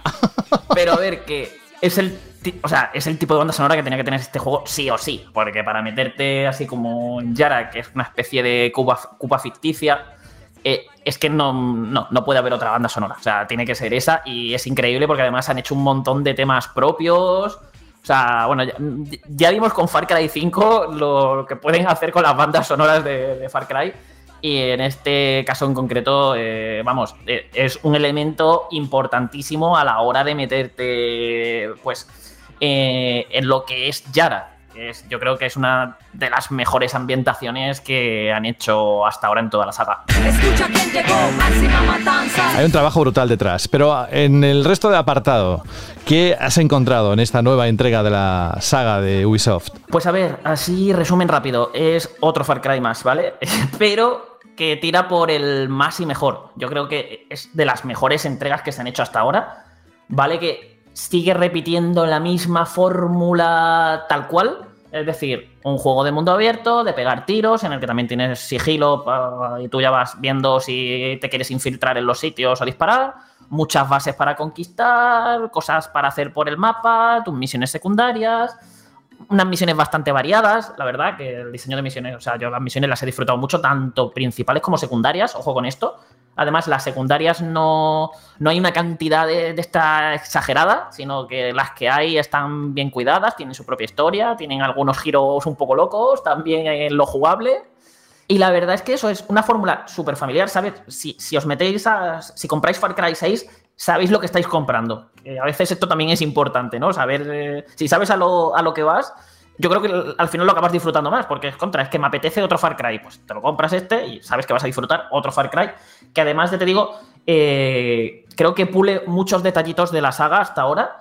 Como el tema de la propia personalización del personaje y las armas, que está ahora está como mucho mejor equilibrada y el progreso está también mucho mejor medido, ya que aquí eh, han, por ejemplo, han quitado el, el rango de las armas, sí, sí, siguen teniendo como una rareza de una a cuatro estrellas o así, pero lo realmente importante de las armas no es eso, es que tú vas consiguiendo armas, te vas a tu mesa de trabajo con los recursos que hayas pillado y te pones a meterle modificadores, eh, les, les cambia los, le puedes poner silenciadores, le cambias la mira, entonces te vas, le puedes cambiar el tipo de munición para que sea más efectiva contra enemigos que tengan armaduras, contra vehículos o que tengan efectos especiales.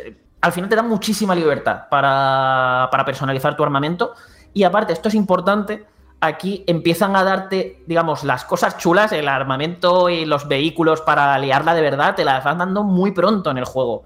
No es como otros Far Cry que tienes que jugar mucho, tienes que ponerte a farmear, venga, me, me voy a, me voy a cazar para conseguir cosas. No, aquí, por ejemplo, la caza ha desaparecido como era antes, ahora aquí la caza sirve para, para cocinar platos, que te dan unas mejoras temporales pero ya no vais a teneros que poner, venga, empiezo un nuevo Far Cry, venga, me voy a, buscar animales que tengo que mejorarme el equipo. No, eso ya no.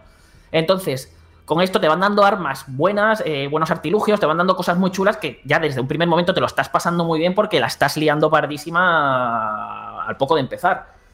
Y también hace que esto, pues evidentemente el desarrollo de las misiones sea mucho más divertido y mucho más caótico, que es algo que siempre se le ha dado muy bien a Far Cry. Además, también relacionado con esto, han metido otra mejora que son los que son los Supremo, que son unas armas, o digo unas armas, unas mochilas que puedes equiparte, que puedes equiparte y que tienen unas habilidades especiales. Yo las definiría como clases, ¿vale? Cada, dependiendo del supremo que te equipes, eh, vas a ser de una clase u otra. Y es un poco rollo Destiny. Cada supremo te da una ulti distinta, una habilidad especial, que cuando la lanzas tienes que esperar un rato a que se recargue, y que son súper útiles, pero también tardan mucho en recargarse. Entonces, están muy pensadas para usarlas en los momentos precisos de los combates o en el desarrollo de las misiones. Y, y le aporta, pues eso, otro toquecito de, de, profundidad a la hora de personalizar el personaje de tu estilo de juego, que además, dependiendo del jetpack, también puedes llevar unas armas arrojadizas u otras, como dinamita, granadas, cócteles molotov.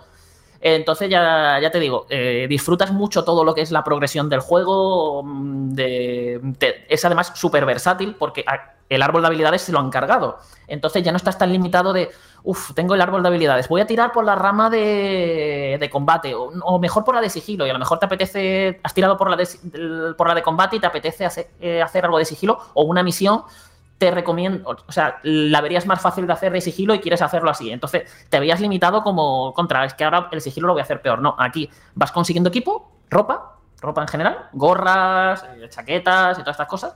Y, de, y cada, cada pieza de equipo, o sea, cada ropa, te da unas ventajas. Te- te- al enemigo le cuesta más detectar, te, te da defensa contra este tipo de daño, eh, te mueves más rápido si estás agachado.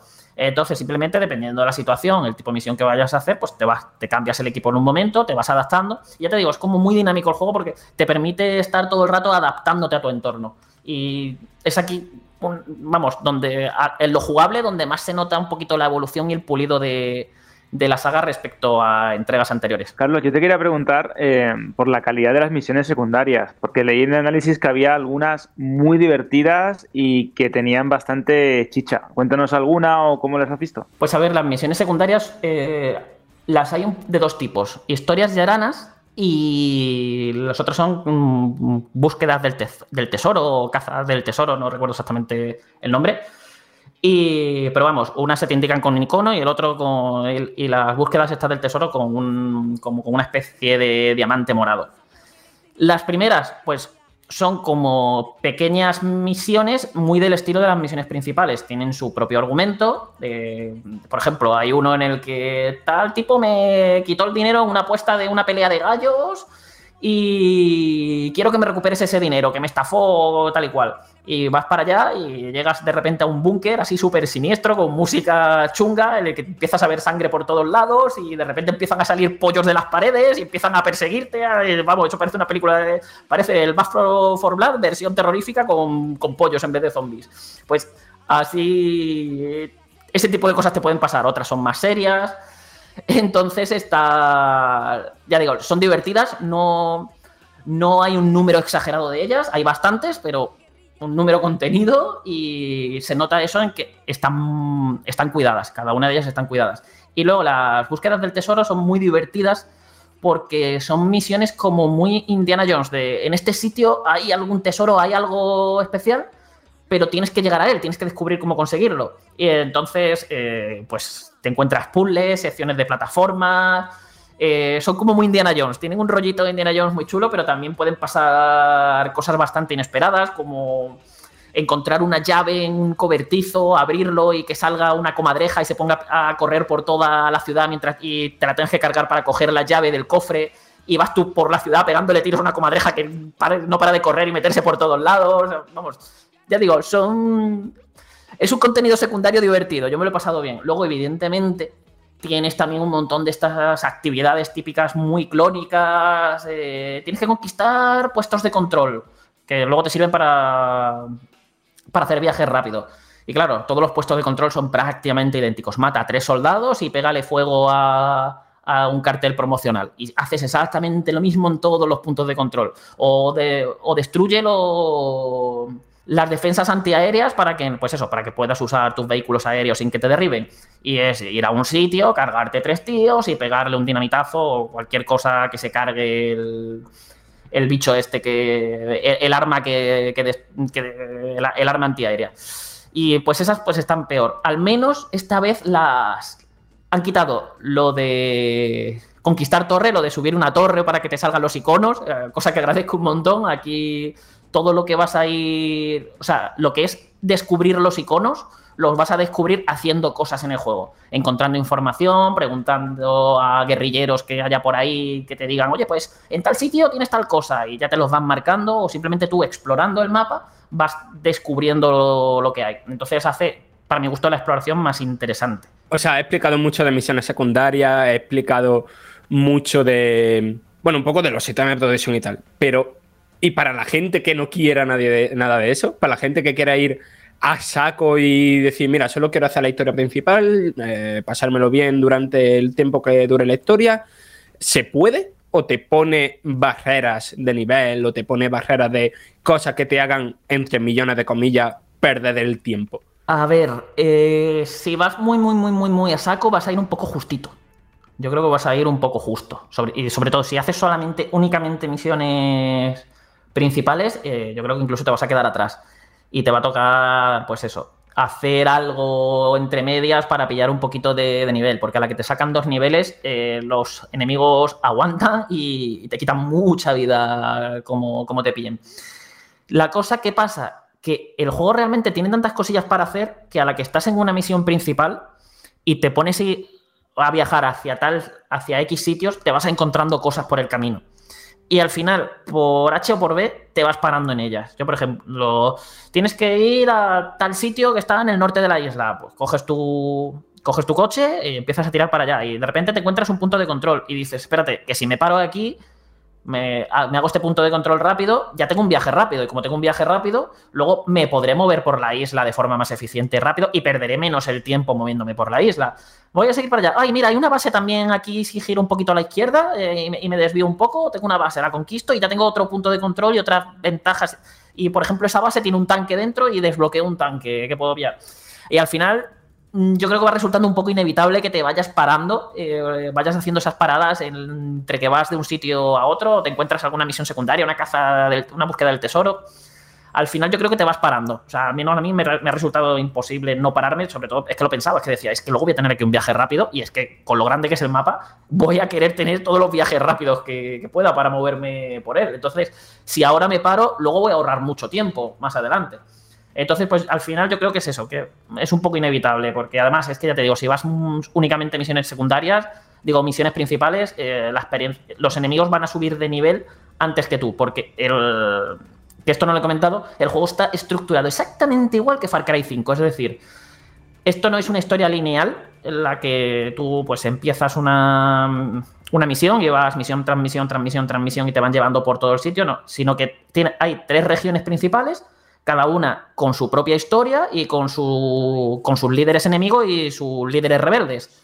Y tú puedes decidir en qué orden las haces. Pues dice, pues me voy a ir a esta región. Te vas a esa región, la vas haciendo y a medida que vas avanzando en esa región y vas haciendo cosas, el nivel de toda la, o sea, de todo el mapa va subiendo. Los enemigos de todo el mapa van subiendo nivel. Entonces, se asegura que siempre haya un desafío acorde al nivel que deberías de tener. Lo que pasa que, claro, ya te digo, yo creo que esto lo han calculado, el cómo van subiendo los enemigos, eh, teniendo en cuenta que tú te vas a ir parando haciendo cositas de mm, eh, en lo que vas de un sitio a otro.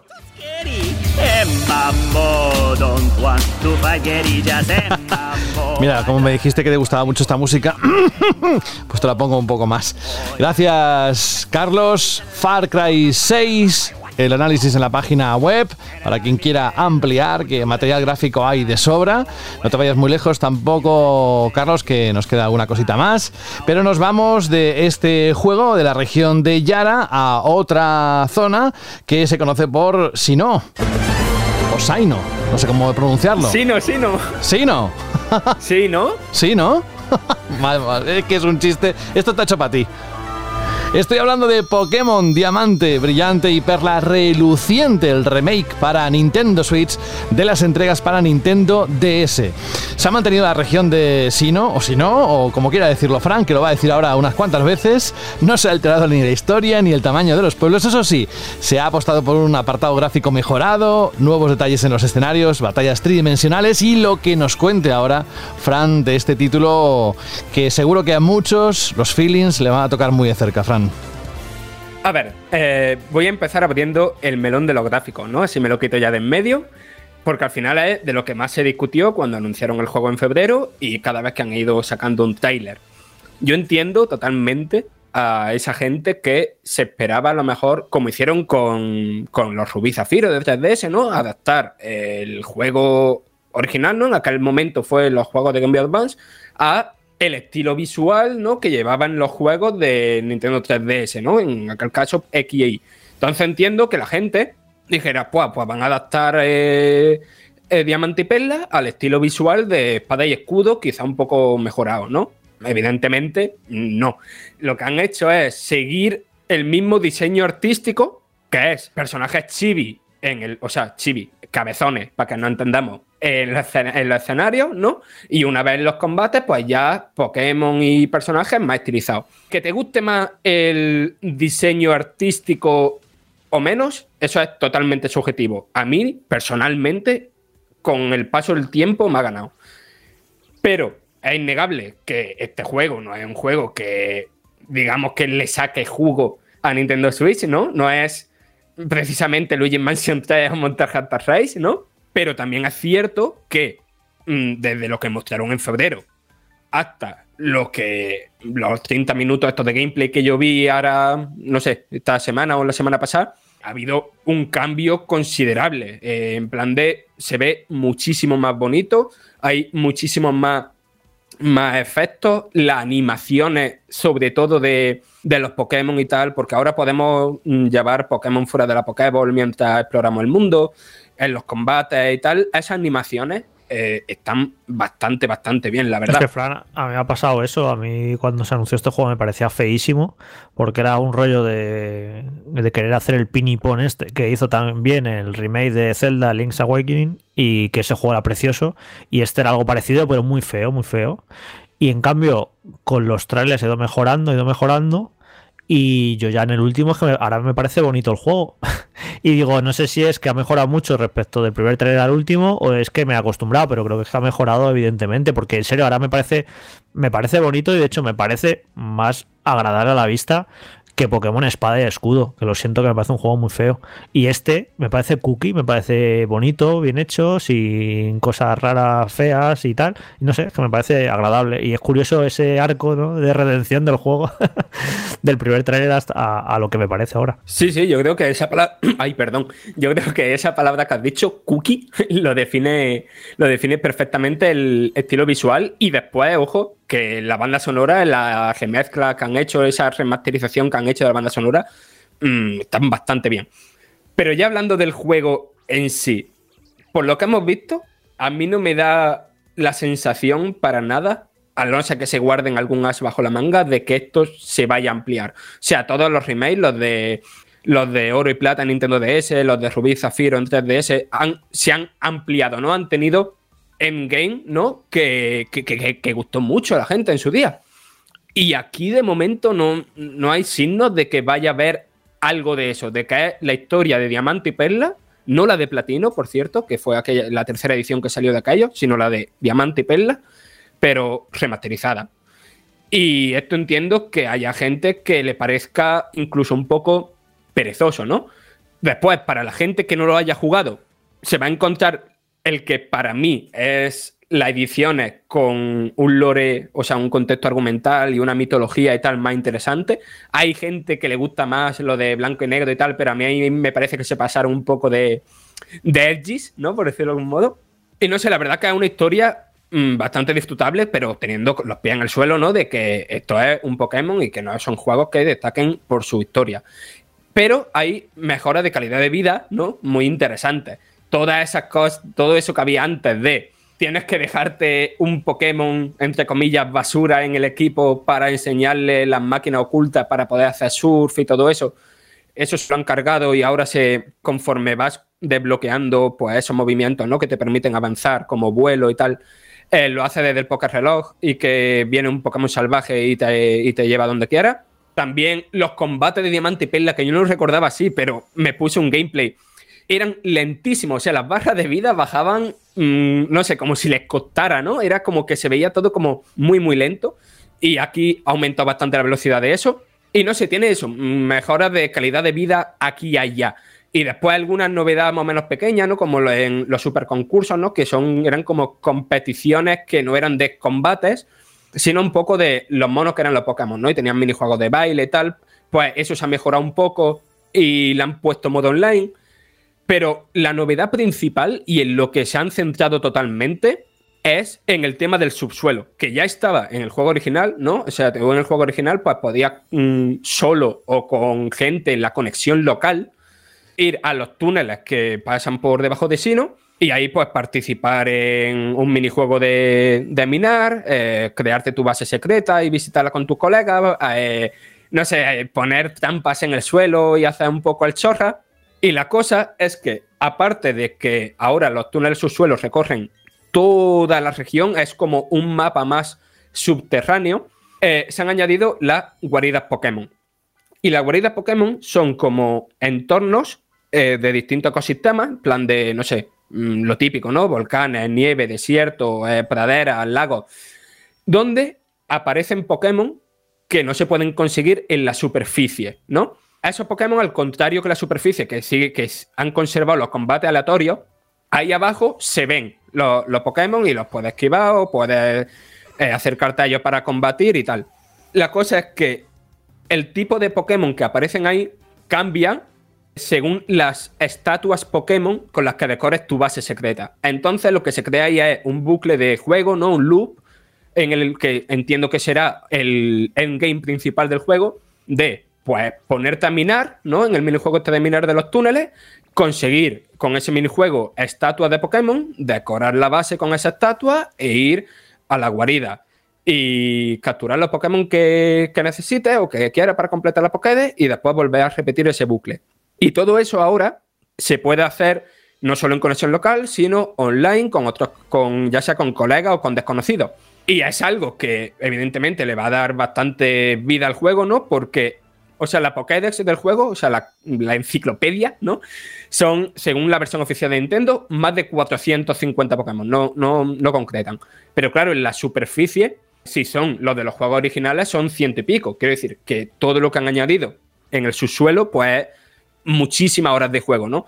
Y la cosa es que a mí la sensación que me da es que es algo interesante, que está guay, que va a alargar mucho la experiencia y que es una, una buena idea, sobre todo al poderse jugar con colegas y tal, que me parece una novedad insuficiente, ¿no? Que lo veo guay, pero que de verdad, de verdad, de verdad, que espero que se guarden algún as sobre la manga que añada algo, ¿no? O sea, yo, joder, es que lo digo claramente, es- escribiendo las impresiones de, de las expansiones de Pokémon Espada y Escudo, tenía más ilusión que cuando escribí las impresiones de, de estos remakes. ¿A que Lo siento, lo siento, pero tengo que decir por aquí que Carlos acaba de escribir en el chat que se guarden un as bajo la manga, as de Ash Ketchum. Madre mía.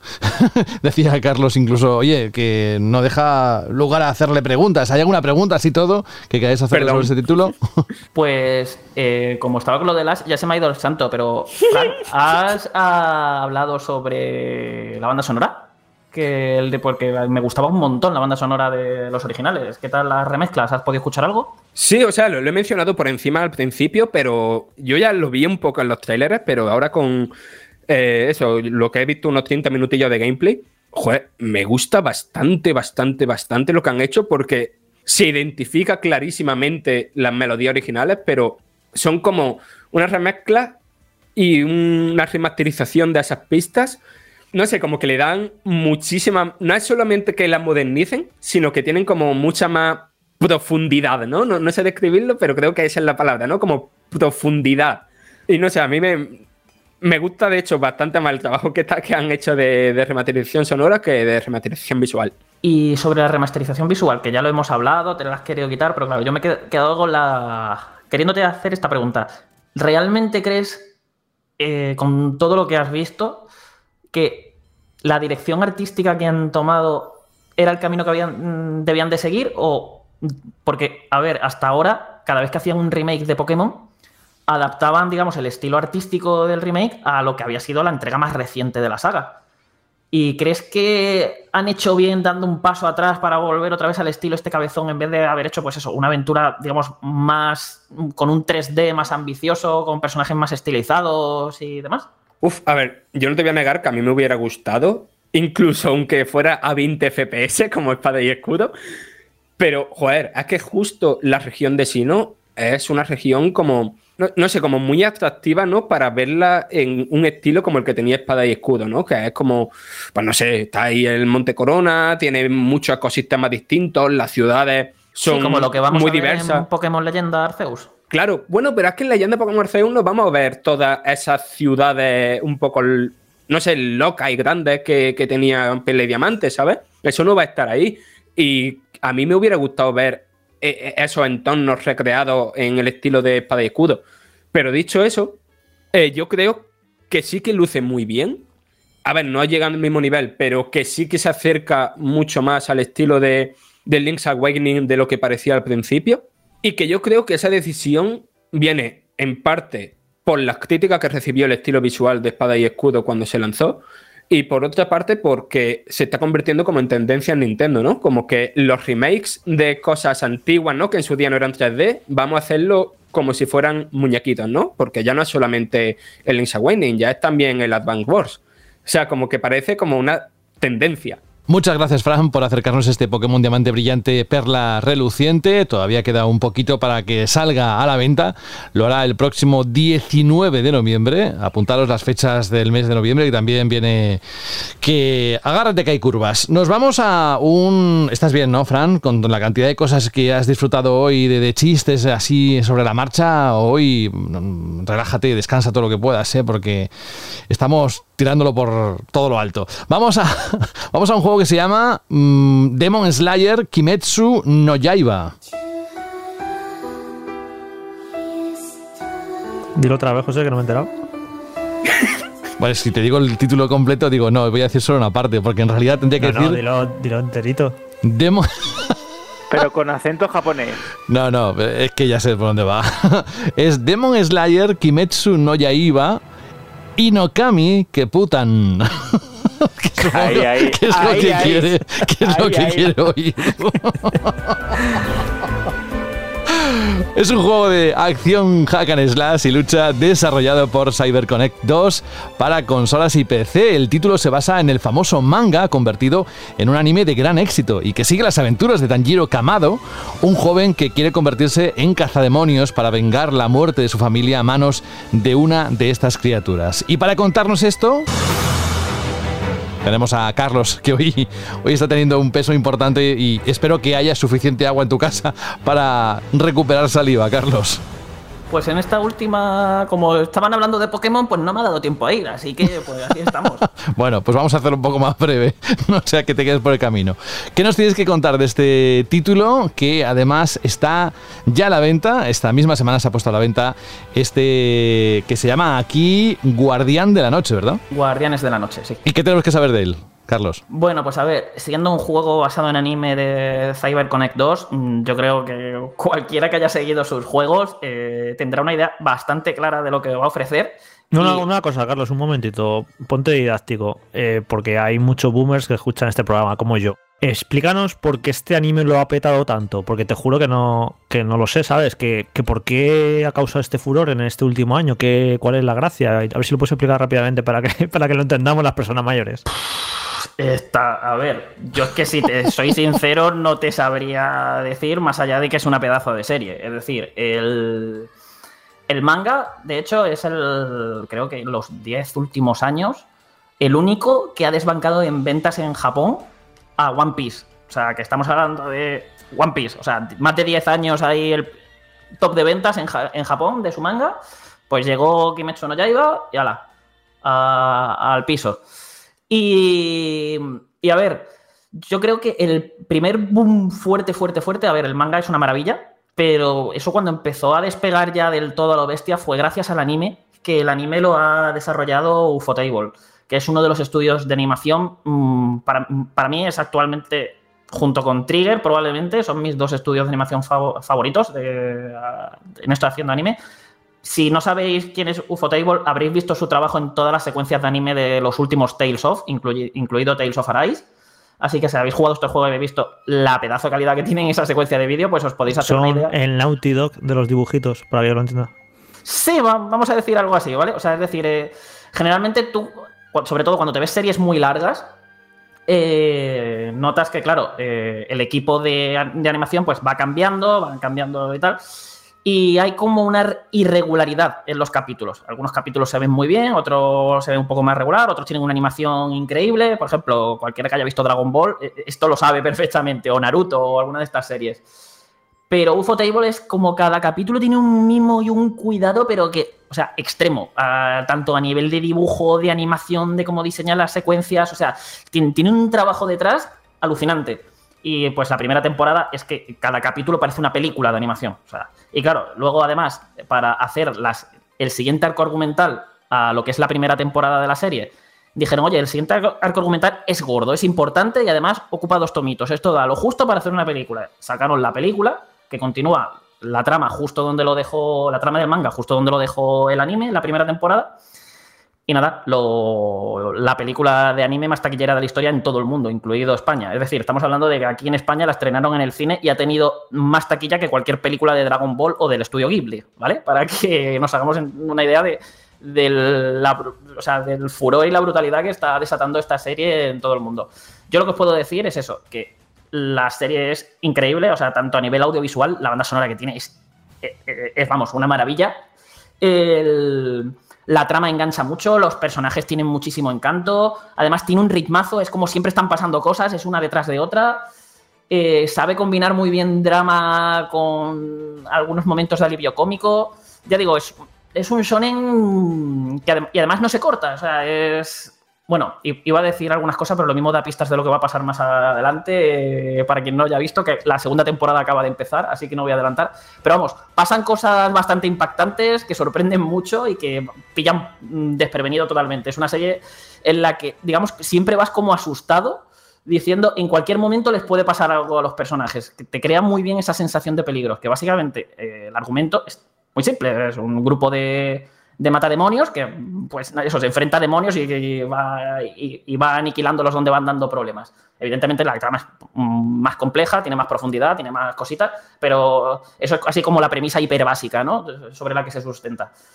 Y claro, la cosa está que para que los demonios aguantan la de Dios, solamente los pueden matar de formas muy concretas, eh, tienen montones de poderes, pueden regenerarse, vamos, son, una auténtica burra y los demás son simples humanos, simples humanos que tienen unas técnicas especiales con las que, pues nada, son más poderosos de lo normal, pero que eso, si, si les arrancas un brazo, se ha quedado sin brazo. Y el manga es de ese palo, tú vas leyendo y pasas una página y en cualquier momento le ocurre una desgracia a cualquier personaje o pasa algo bruto. Entonces, siempre genera muy bien esa sensación de en cualquier momento se cargan a alguien o va, o va a pasar algo muy gordo. Juego de tronos en manga. A ver, no porque no tiene ese politiqueo, pero sí que estás ahí diciendo de, no le voy a coger demasiado cariño a determinados personajes, no vaya a pasarles aquí algo. Y luego, la, ya, te- ya te digo, la agonía, lo que sufren para derrotar sobre todo los enemigos más poderosos que van saliendo, que vamos, es a lo mejor de dos o tres tomos enteros solo para cargarse a un demonio y todo sufriendo ahí, pasando la, de todo, vamos. Llega- Mil giros, parece, lo hemos matado, no, ya, no, de repente porque ha hecho tal cosa y no sé qué. O sea, es, es una serie que te, que te atrapa, te atrapa muy bien. Y además, otra cosa que valoro muchísimo es que el manga ya está terminado, ¿vale? Y lo más importante, el, estando arrasando la serie como está arrasando, ya sabéis cómo son las editoras japonesas de, ostras, esto tiene éxito, vamos a seguir alargándolo. Oye, al autor, oye tú, eh, sigue alargando esto, invéntate nuevas historias, que invéntate nuevo, nuevo arco argumental, que esto continúe, que tiene que seguir vendiendo. Y la... Bueno, no se sabe si es autor o autora, no- nunca se ha sabido bien la identidad, o si son incluso más de una persona, pero no...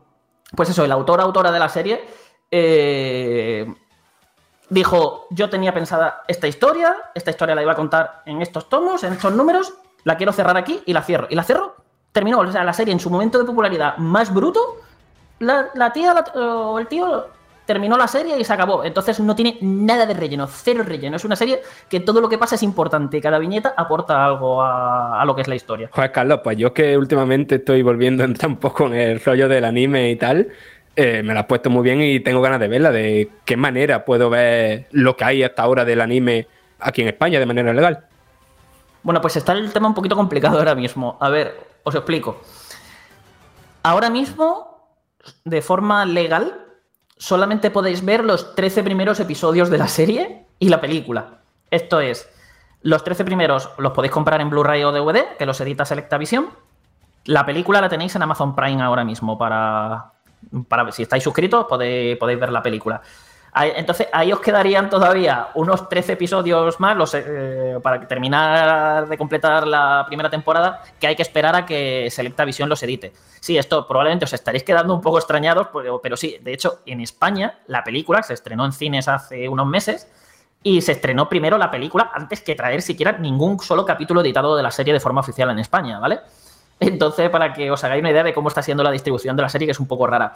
Y ahora mismo acaba de empezar, la semana pasada, eh, este domingo pasado, eh, la segunda temporada.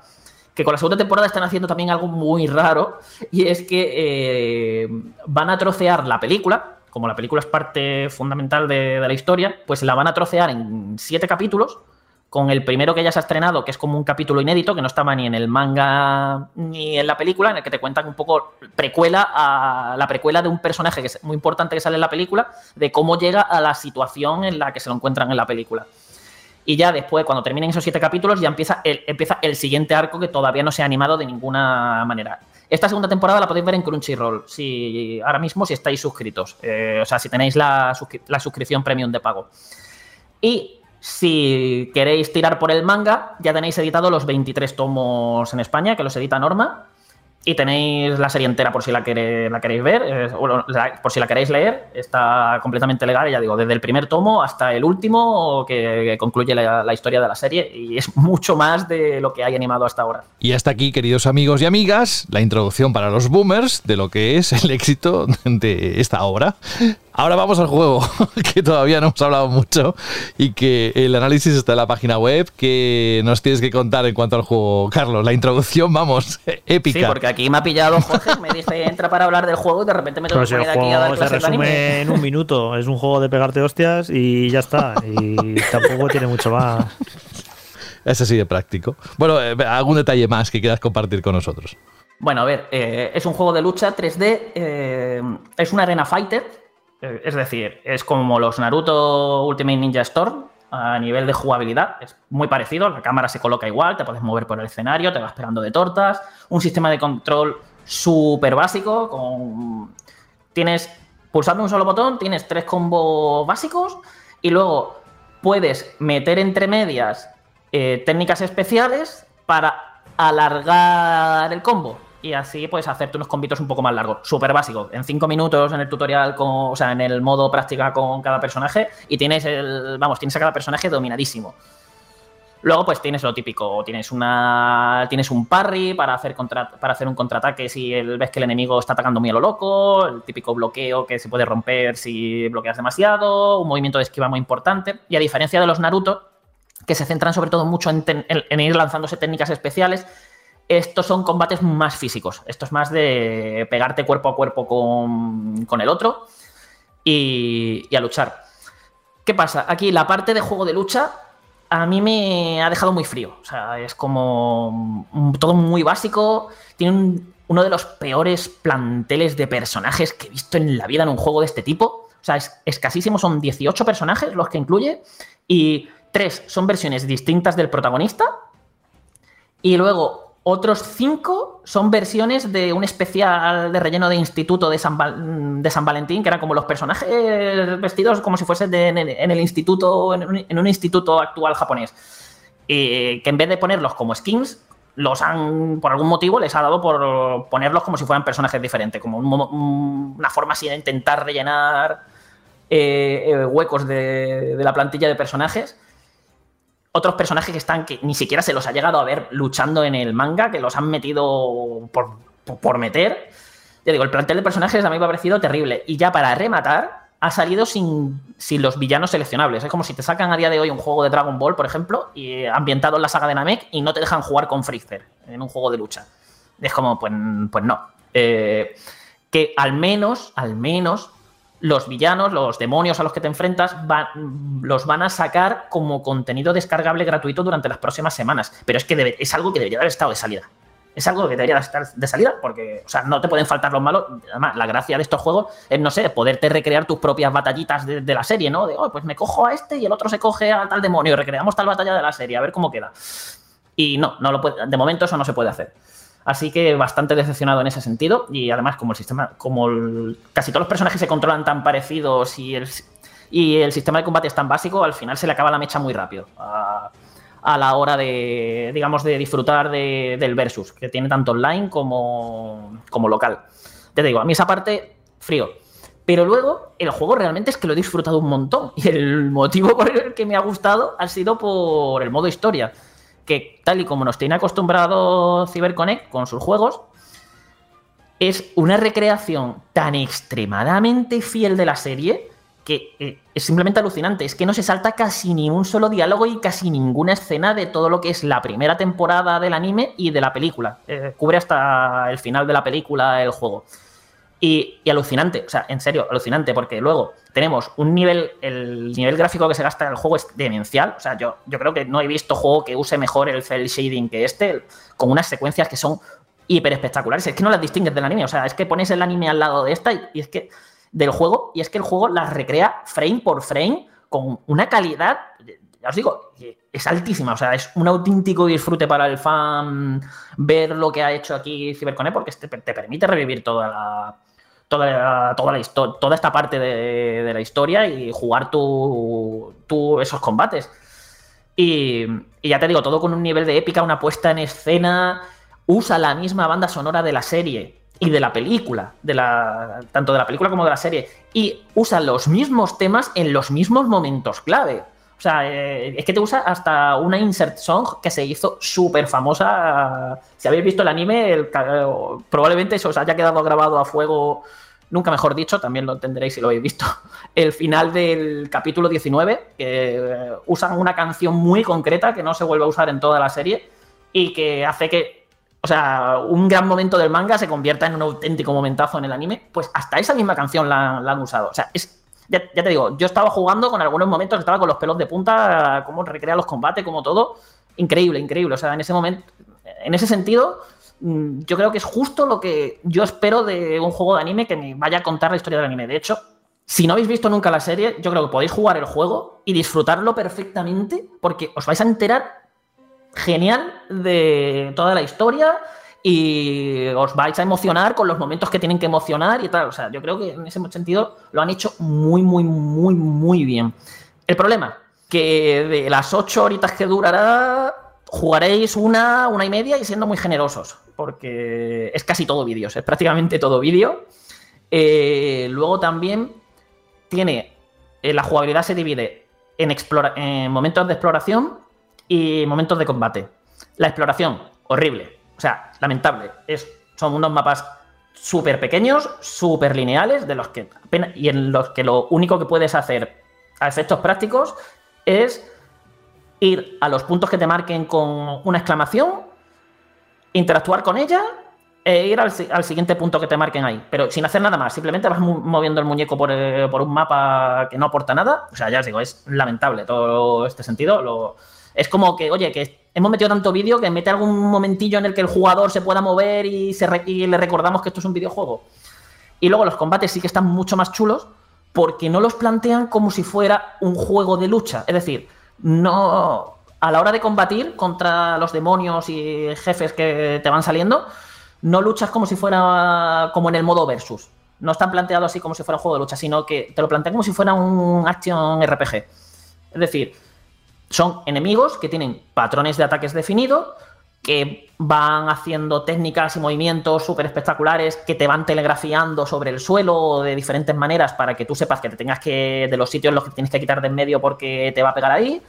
Eh, entran en modos especiales en los que prácticamente no puedes detener sus golpes y te tienes que dedicar a esquivar hasta que se cansan. Ya os digo, es como te da la sensación de estar enfrentándote a jefes, no, a- no echando un versus contra la CPU. Y creo que eso es un acierto, sobre todo porque esto ha permitido que el equipo de desarrollo haya creado estos combates para que sean una recreación de lo que vimos en la serie. Y quedan cosas muy chulas, como hay, por ejemplo, un demonio que va haciendo girar la sala en la que están combatiendo. Entonces, cada vez que va a hacer girar la sala, tú tienes que saltar para, para, no, para no estamparte y caer de pie. Y, y más cosillas que no, por no decir spoiler, no, no, no voy a decir. Pero eso, que al final te recrean muy bien los combates. No es nada del otro mundo al final, porque el sistema de combate es el que es, pero hace que sean muy entretenidos. Y al final, como es muy entretenido, la puesta en escena es todo tan espectacular, graficazos, cuando te sale una escena Quick Time Event para derrotar a un jefe al final del combate, más climático no puede, no puede ser. Y ya os digo, yo creo que si os gusta la serie, lo que es el modo historia, lo, lo vais a gozar porque vais a revivir la serie con una calidad importante. Aquí quizá lo que el problema que tiene es que, por ejemplo, los Naruto, la gracia era jugártelos porque el anime, porque los juegos eran mucho más espectaculares que los Naruto. Es decir, tú lo que estabas viendo era. eh, eh, eh, uy, que los Naruto, que, que el anime. es mucho, mucho más espectacular que el anime, porque el anime, la calidad que tiene es, era la que era, la de Naruto era regulera y muy regular. Eh, perdonadme los fans de Naruto si os he ofendido por esto, pero en mi opinión, el anime de Naruto creo que tiene una calidad de animación bastante irregular. Y claro, te- te jugabas el juego y era como, joder, esto es 20.000 veces mejor, o sea, es súper espectacular, cómo lo estoy disfrutando. Y aquí, claro, ¿qué pasa? Que como os he contado antes, el anime de Kimetsu no Yaiba ya de por sí es una auténtica salvajada a nivel de animación. Entonces aquí es- han estado como un poco más cohibidos porque han dicho, es que, ¿cómo mejoramos esto? No podemos, lo único que podemos hacer es reproducir frame por frame el anime. Y bueno, eh, ha quedado de auténtico lujo, pero eso no es como pasaba en Naruto, que me voy a jugar el juego porque es más espectacular que el anime. No, aquí es, me voy a jugar el juego porque es igual o muy parecido en espectáculo al, anime y quiero jugar yo esos combates.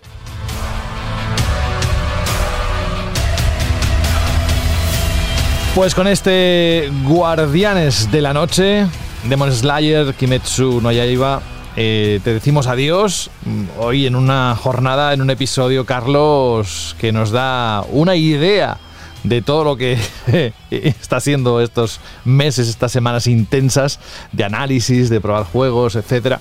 Así que te agradecemos muchísimo que hayas encontrado este hueco para estar con nosotros hoy en Banda al Radio. Te invitamos, como tú dijiste la semana pasada, a los siguientes, que seguro que tienes algo que contarnos. Y nada, que, que a partir de aquí que descanses un poquito, que me parece que a ti la forma de descansar es coger el mando de nuevo, ¿no? Sí, bueno, descansar. Sabías que hoy era mi día de descanso y aquí me has arrastrado para. Hombre, y la pasión. Aquí durante. deteniéndome dos horas. Dos horas Y la pasión con la que has contado los juegos y sobre todo este último que nos has dado un contexto, nos has dado, nos has contado todo del manga. ya somos expertos. Ah, De verdad que es un placer tenerte. eh, hasta la próxima semana, ¿Cómo- cómo hasta cuando sea. Por, fa- por- por favor, dime. Repite el nombre del juego en japonés. No, ¿en serio? Vale, de- Demon Slayer. Kimetsu no Yaiba de Inokami Chronicles. No querrás que diga lo otro, ¿no? Ya tienen la. Ahora la- dilo con un polvorón en la boca. No, no, no. Super- mira, ya hay polvorones. Pero no, gracias. Un abrazo, Carlos. Cuídate mucho. Venga, nos vemos. Hasta luego. Chao.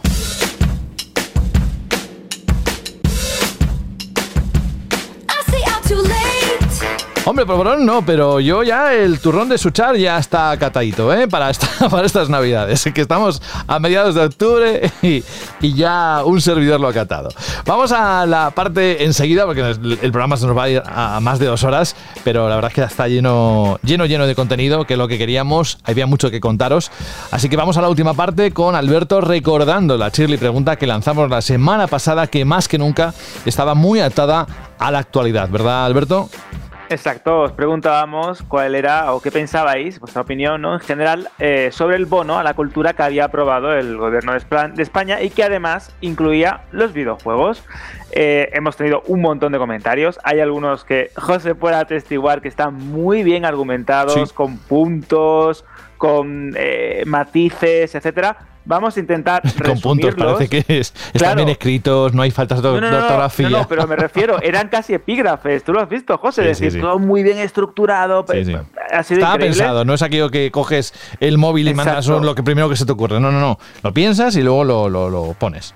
Exacto, y además también me ha gustado mucho cómo eh, habéis debatido también en, en, en iVoox, habéis contestado con educación, porque lo más importante siempre es mantener el buen rollo en la comunidad, pese a que hablemos, pues eso, es- en este caso, de una medida pues política, ¿no? Vamos a comentar, vamos a comenzar, perdón, con el comentario de Marcos, que dice, yo personalmente, en iVoox, por cierto, es eh, el tema del bono, no sé si es mucho o es poco. Al igual que Jorge, opino que cualquier céntimo invertido en cultura está bien aprovechado, pero si no hay un pequeño freno, me gustaría saber cuántos de esos cheques se usan para, por ejemplo, arrimar 400 euros a una PS5. De hecho, Marcos nos dice que, en su opinión, estaría bien eso de dedicar un porcentaje a videojuegos, otro porcentaje a música, otro porcentaje en literatura y que así, por ejemplo, pues cualquier usuario pues tenga un abanico ¿no? más amplio de, de opciones. También tenemos el comentario de The Crow que dice, buenas gente, mi total apoyo a la opción de banda random. Un poco de tertulia sobre otros temas viene genial,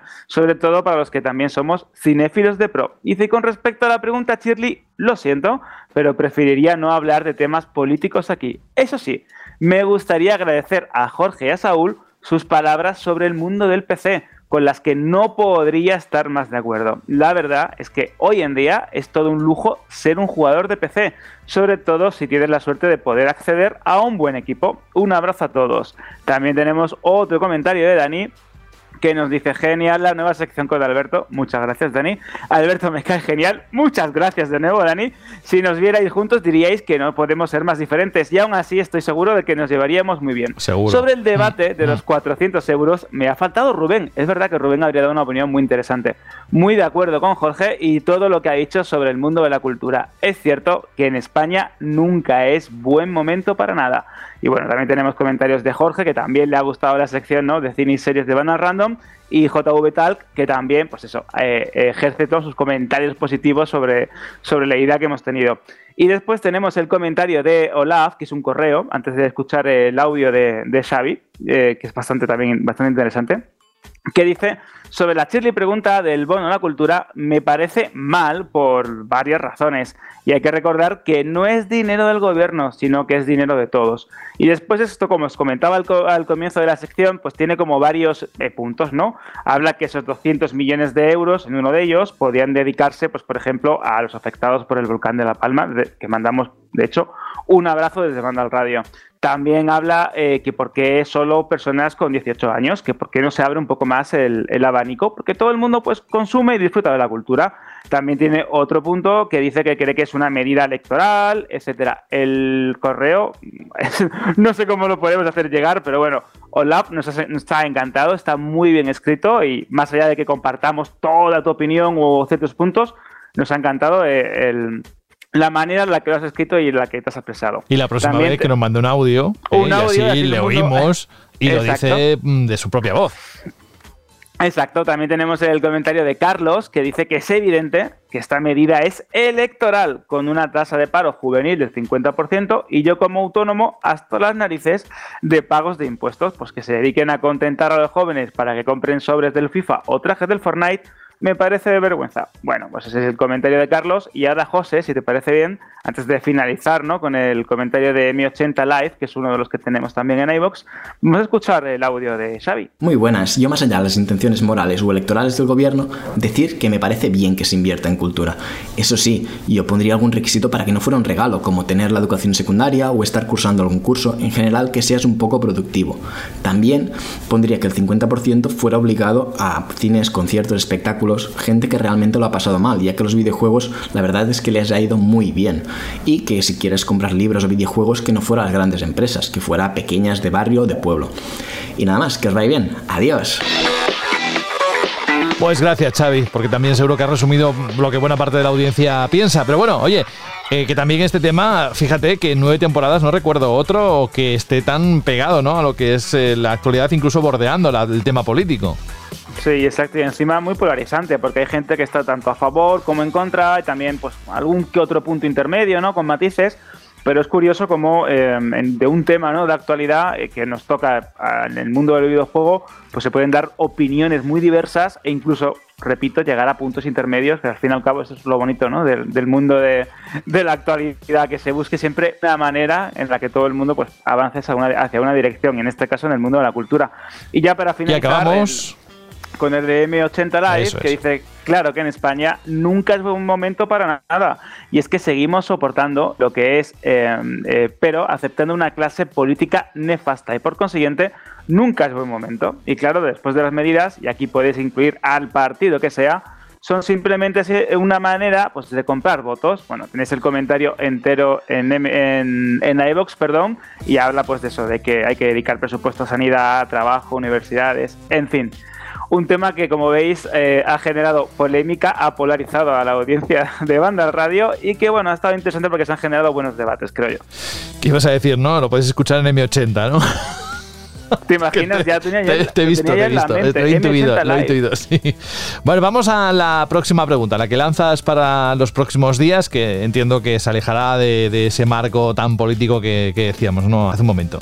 Exacto, como hemos estado hablando, ¿no? De fórmulas, de sagas, de versiones, de remakes, de estilos artísticos. Bueno, la pregunta chirri de la semana que viene es ¿qué sagas creéis que necesitan una evolución o revolución o incluso un cambio urgente. Ya sabéis, tenéis los caminos de siempre, iBox, eh, Vandal, mensajes de audio que nos encanta escucharos, de apenas 20-30 segundos en radio.vandal.net. Pero bueno, os recuerdo, ya sabéis, qué sagas necesitan una evolución o un cambio urgente. Ser Eso originales, quiero ver, quiero ver movimiento, por favor. Quiero el movimiento. Pues nada. Venga, venga. Venga, Pa, pa, contentar a Alberto. Gracias, Alberto. Alberto González, un abrazo grande y hasta la próxima semana. Un placer tenerte aquí. Pues la semana que viene, José, un fuerte abrazo. Adiós. Adiós. Dani Paredes, lo mismo. Te esperamos la próxima semana o cuando tengas un momento, que como siempre, sé que, que cuando lo tienes, te vienes enseguida aquí a, a Banda del Radio. Cuídate. Yo hago lo que puedo y lo que me dejan. Gracias, venga, hasta la próxima. Adiós. Luego también gracias, Franje Matas, que hoy has tenido unos cuantos momentos dentro del programa y es que tenías mucha información que compartir, compañero. Sí, sí, espero que la próxima semana también tenga tantísimo que contar. Bueno, a ver, si quieres sacamos el, el calendario, ¿eh? que a mí me queda claro que sí. Y Carlos lo mismo. Fran, Franje Matas, cuídate mucho, un abrazo. Otro para todos vosotros. Adiós. Y también vamos a el último que me queda ya, Jorge Cano. Rubén, por cierto, no ha podido estar hoy, pero que os manda un abrazo, que sigue con sus cosas y que aparecerá, si puede, la próxima semana y todas las que pueda, como siempre. Pero bueno, que la agenda este mes está bastante complicada. Jorge, próxima semana, mm, no sé si tantos juegos, pero hay unos cuantos lanzamientos que irán pasando por, por nuestra sintonía. Sí, no, no quiero pensar en la semana que viene porque bastante extenso ha sido lo de hoy. Vamos a descansar un poquito. Hombre, tú Y pides información, dame contexto. ¿Y por qué este.? No lo he mirado siquiera, no, no he querido mirar lo que va a pasar la semana que viene porque estoy reventado esta semana. Digo, bastante tengo ya que termine esta semana, ya veremos lo que ocurre en la siguiente. Bueno, oye, si te sirve de relajación, tenemos un tema aquí de uno de los grandes eh, de PlayStation, de Uncharted, así que si te quedas, lo escuchamos juntos todos, ¿vale? Vale. Hala, adiós. Venga, hasta la semana que viene. Chao. Esa es la versión de Jorge cogido con pinzas.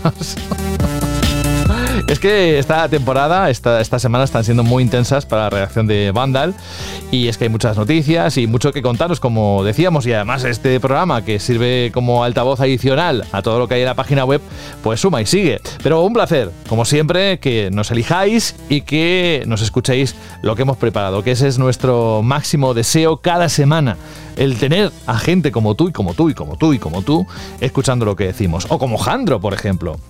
Porque Jandro nos ha escuchado eh, la petición que hicimos hace unas semanas de, oye, si quieres que acabe eh, cada edición de Banda Radio con una canción del recuerdo, mándanos un correo. ¿Dónde? Pues a radio.bandal.net. Venga, va, lo mando.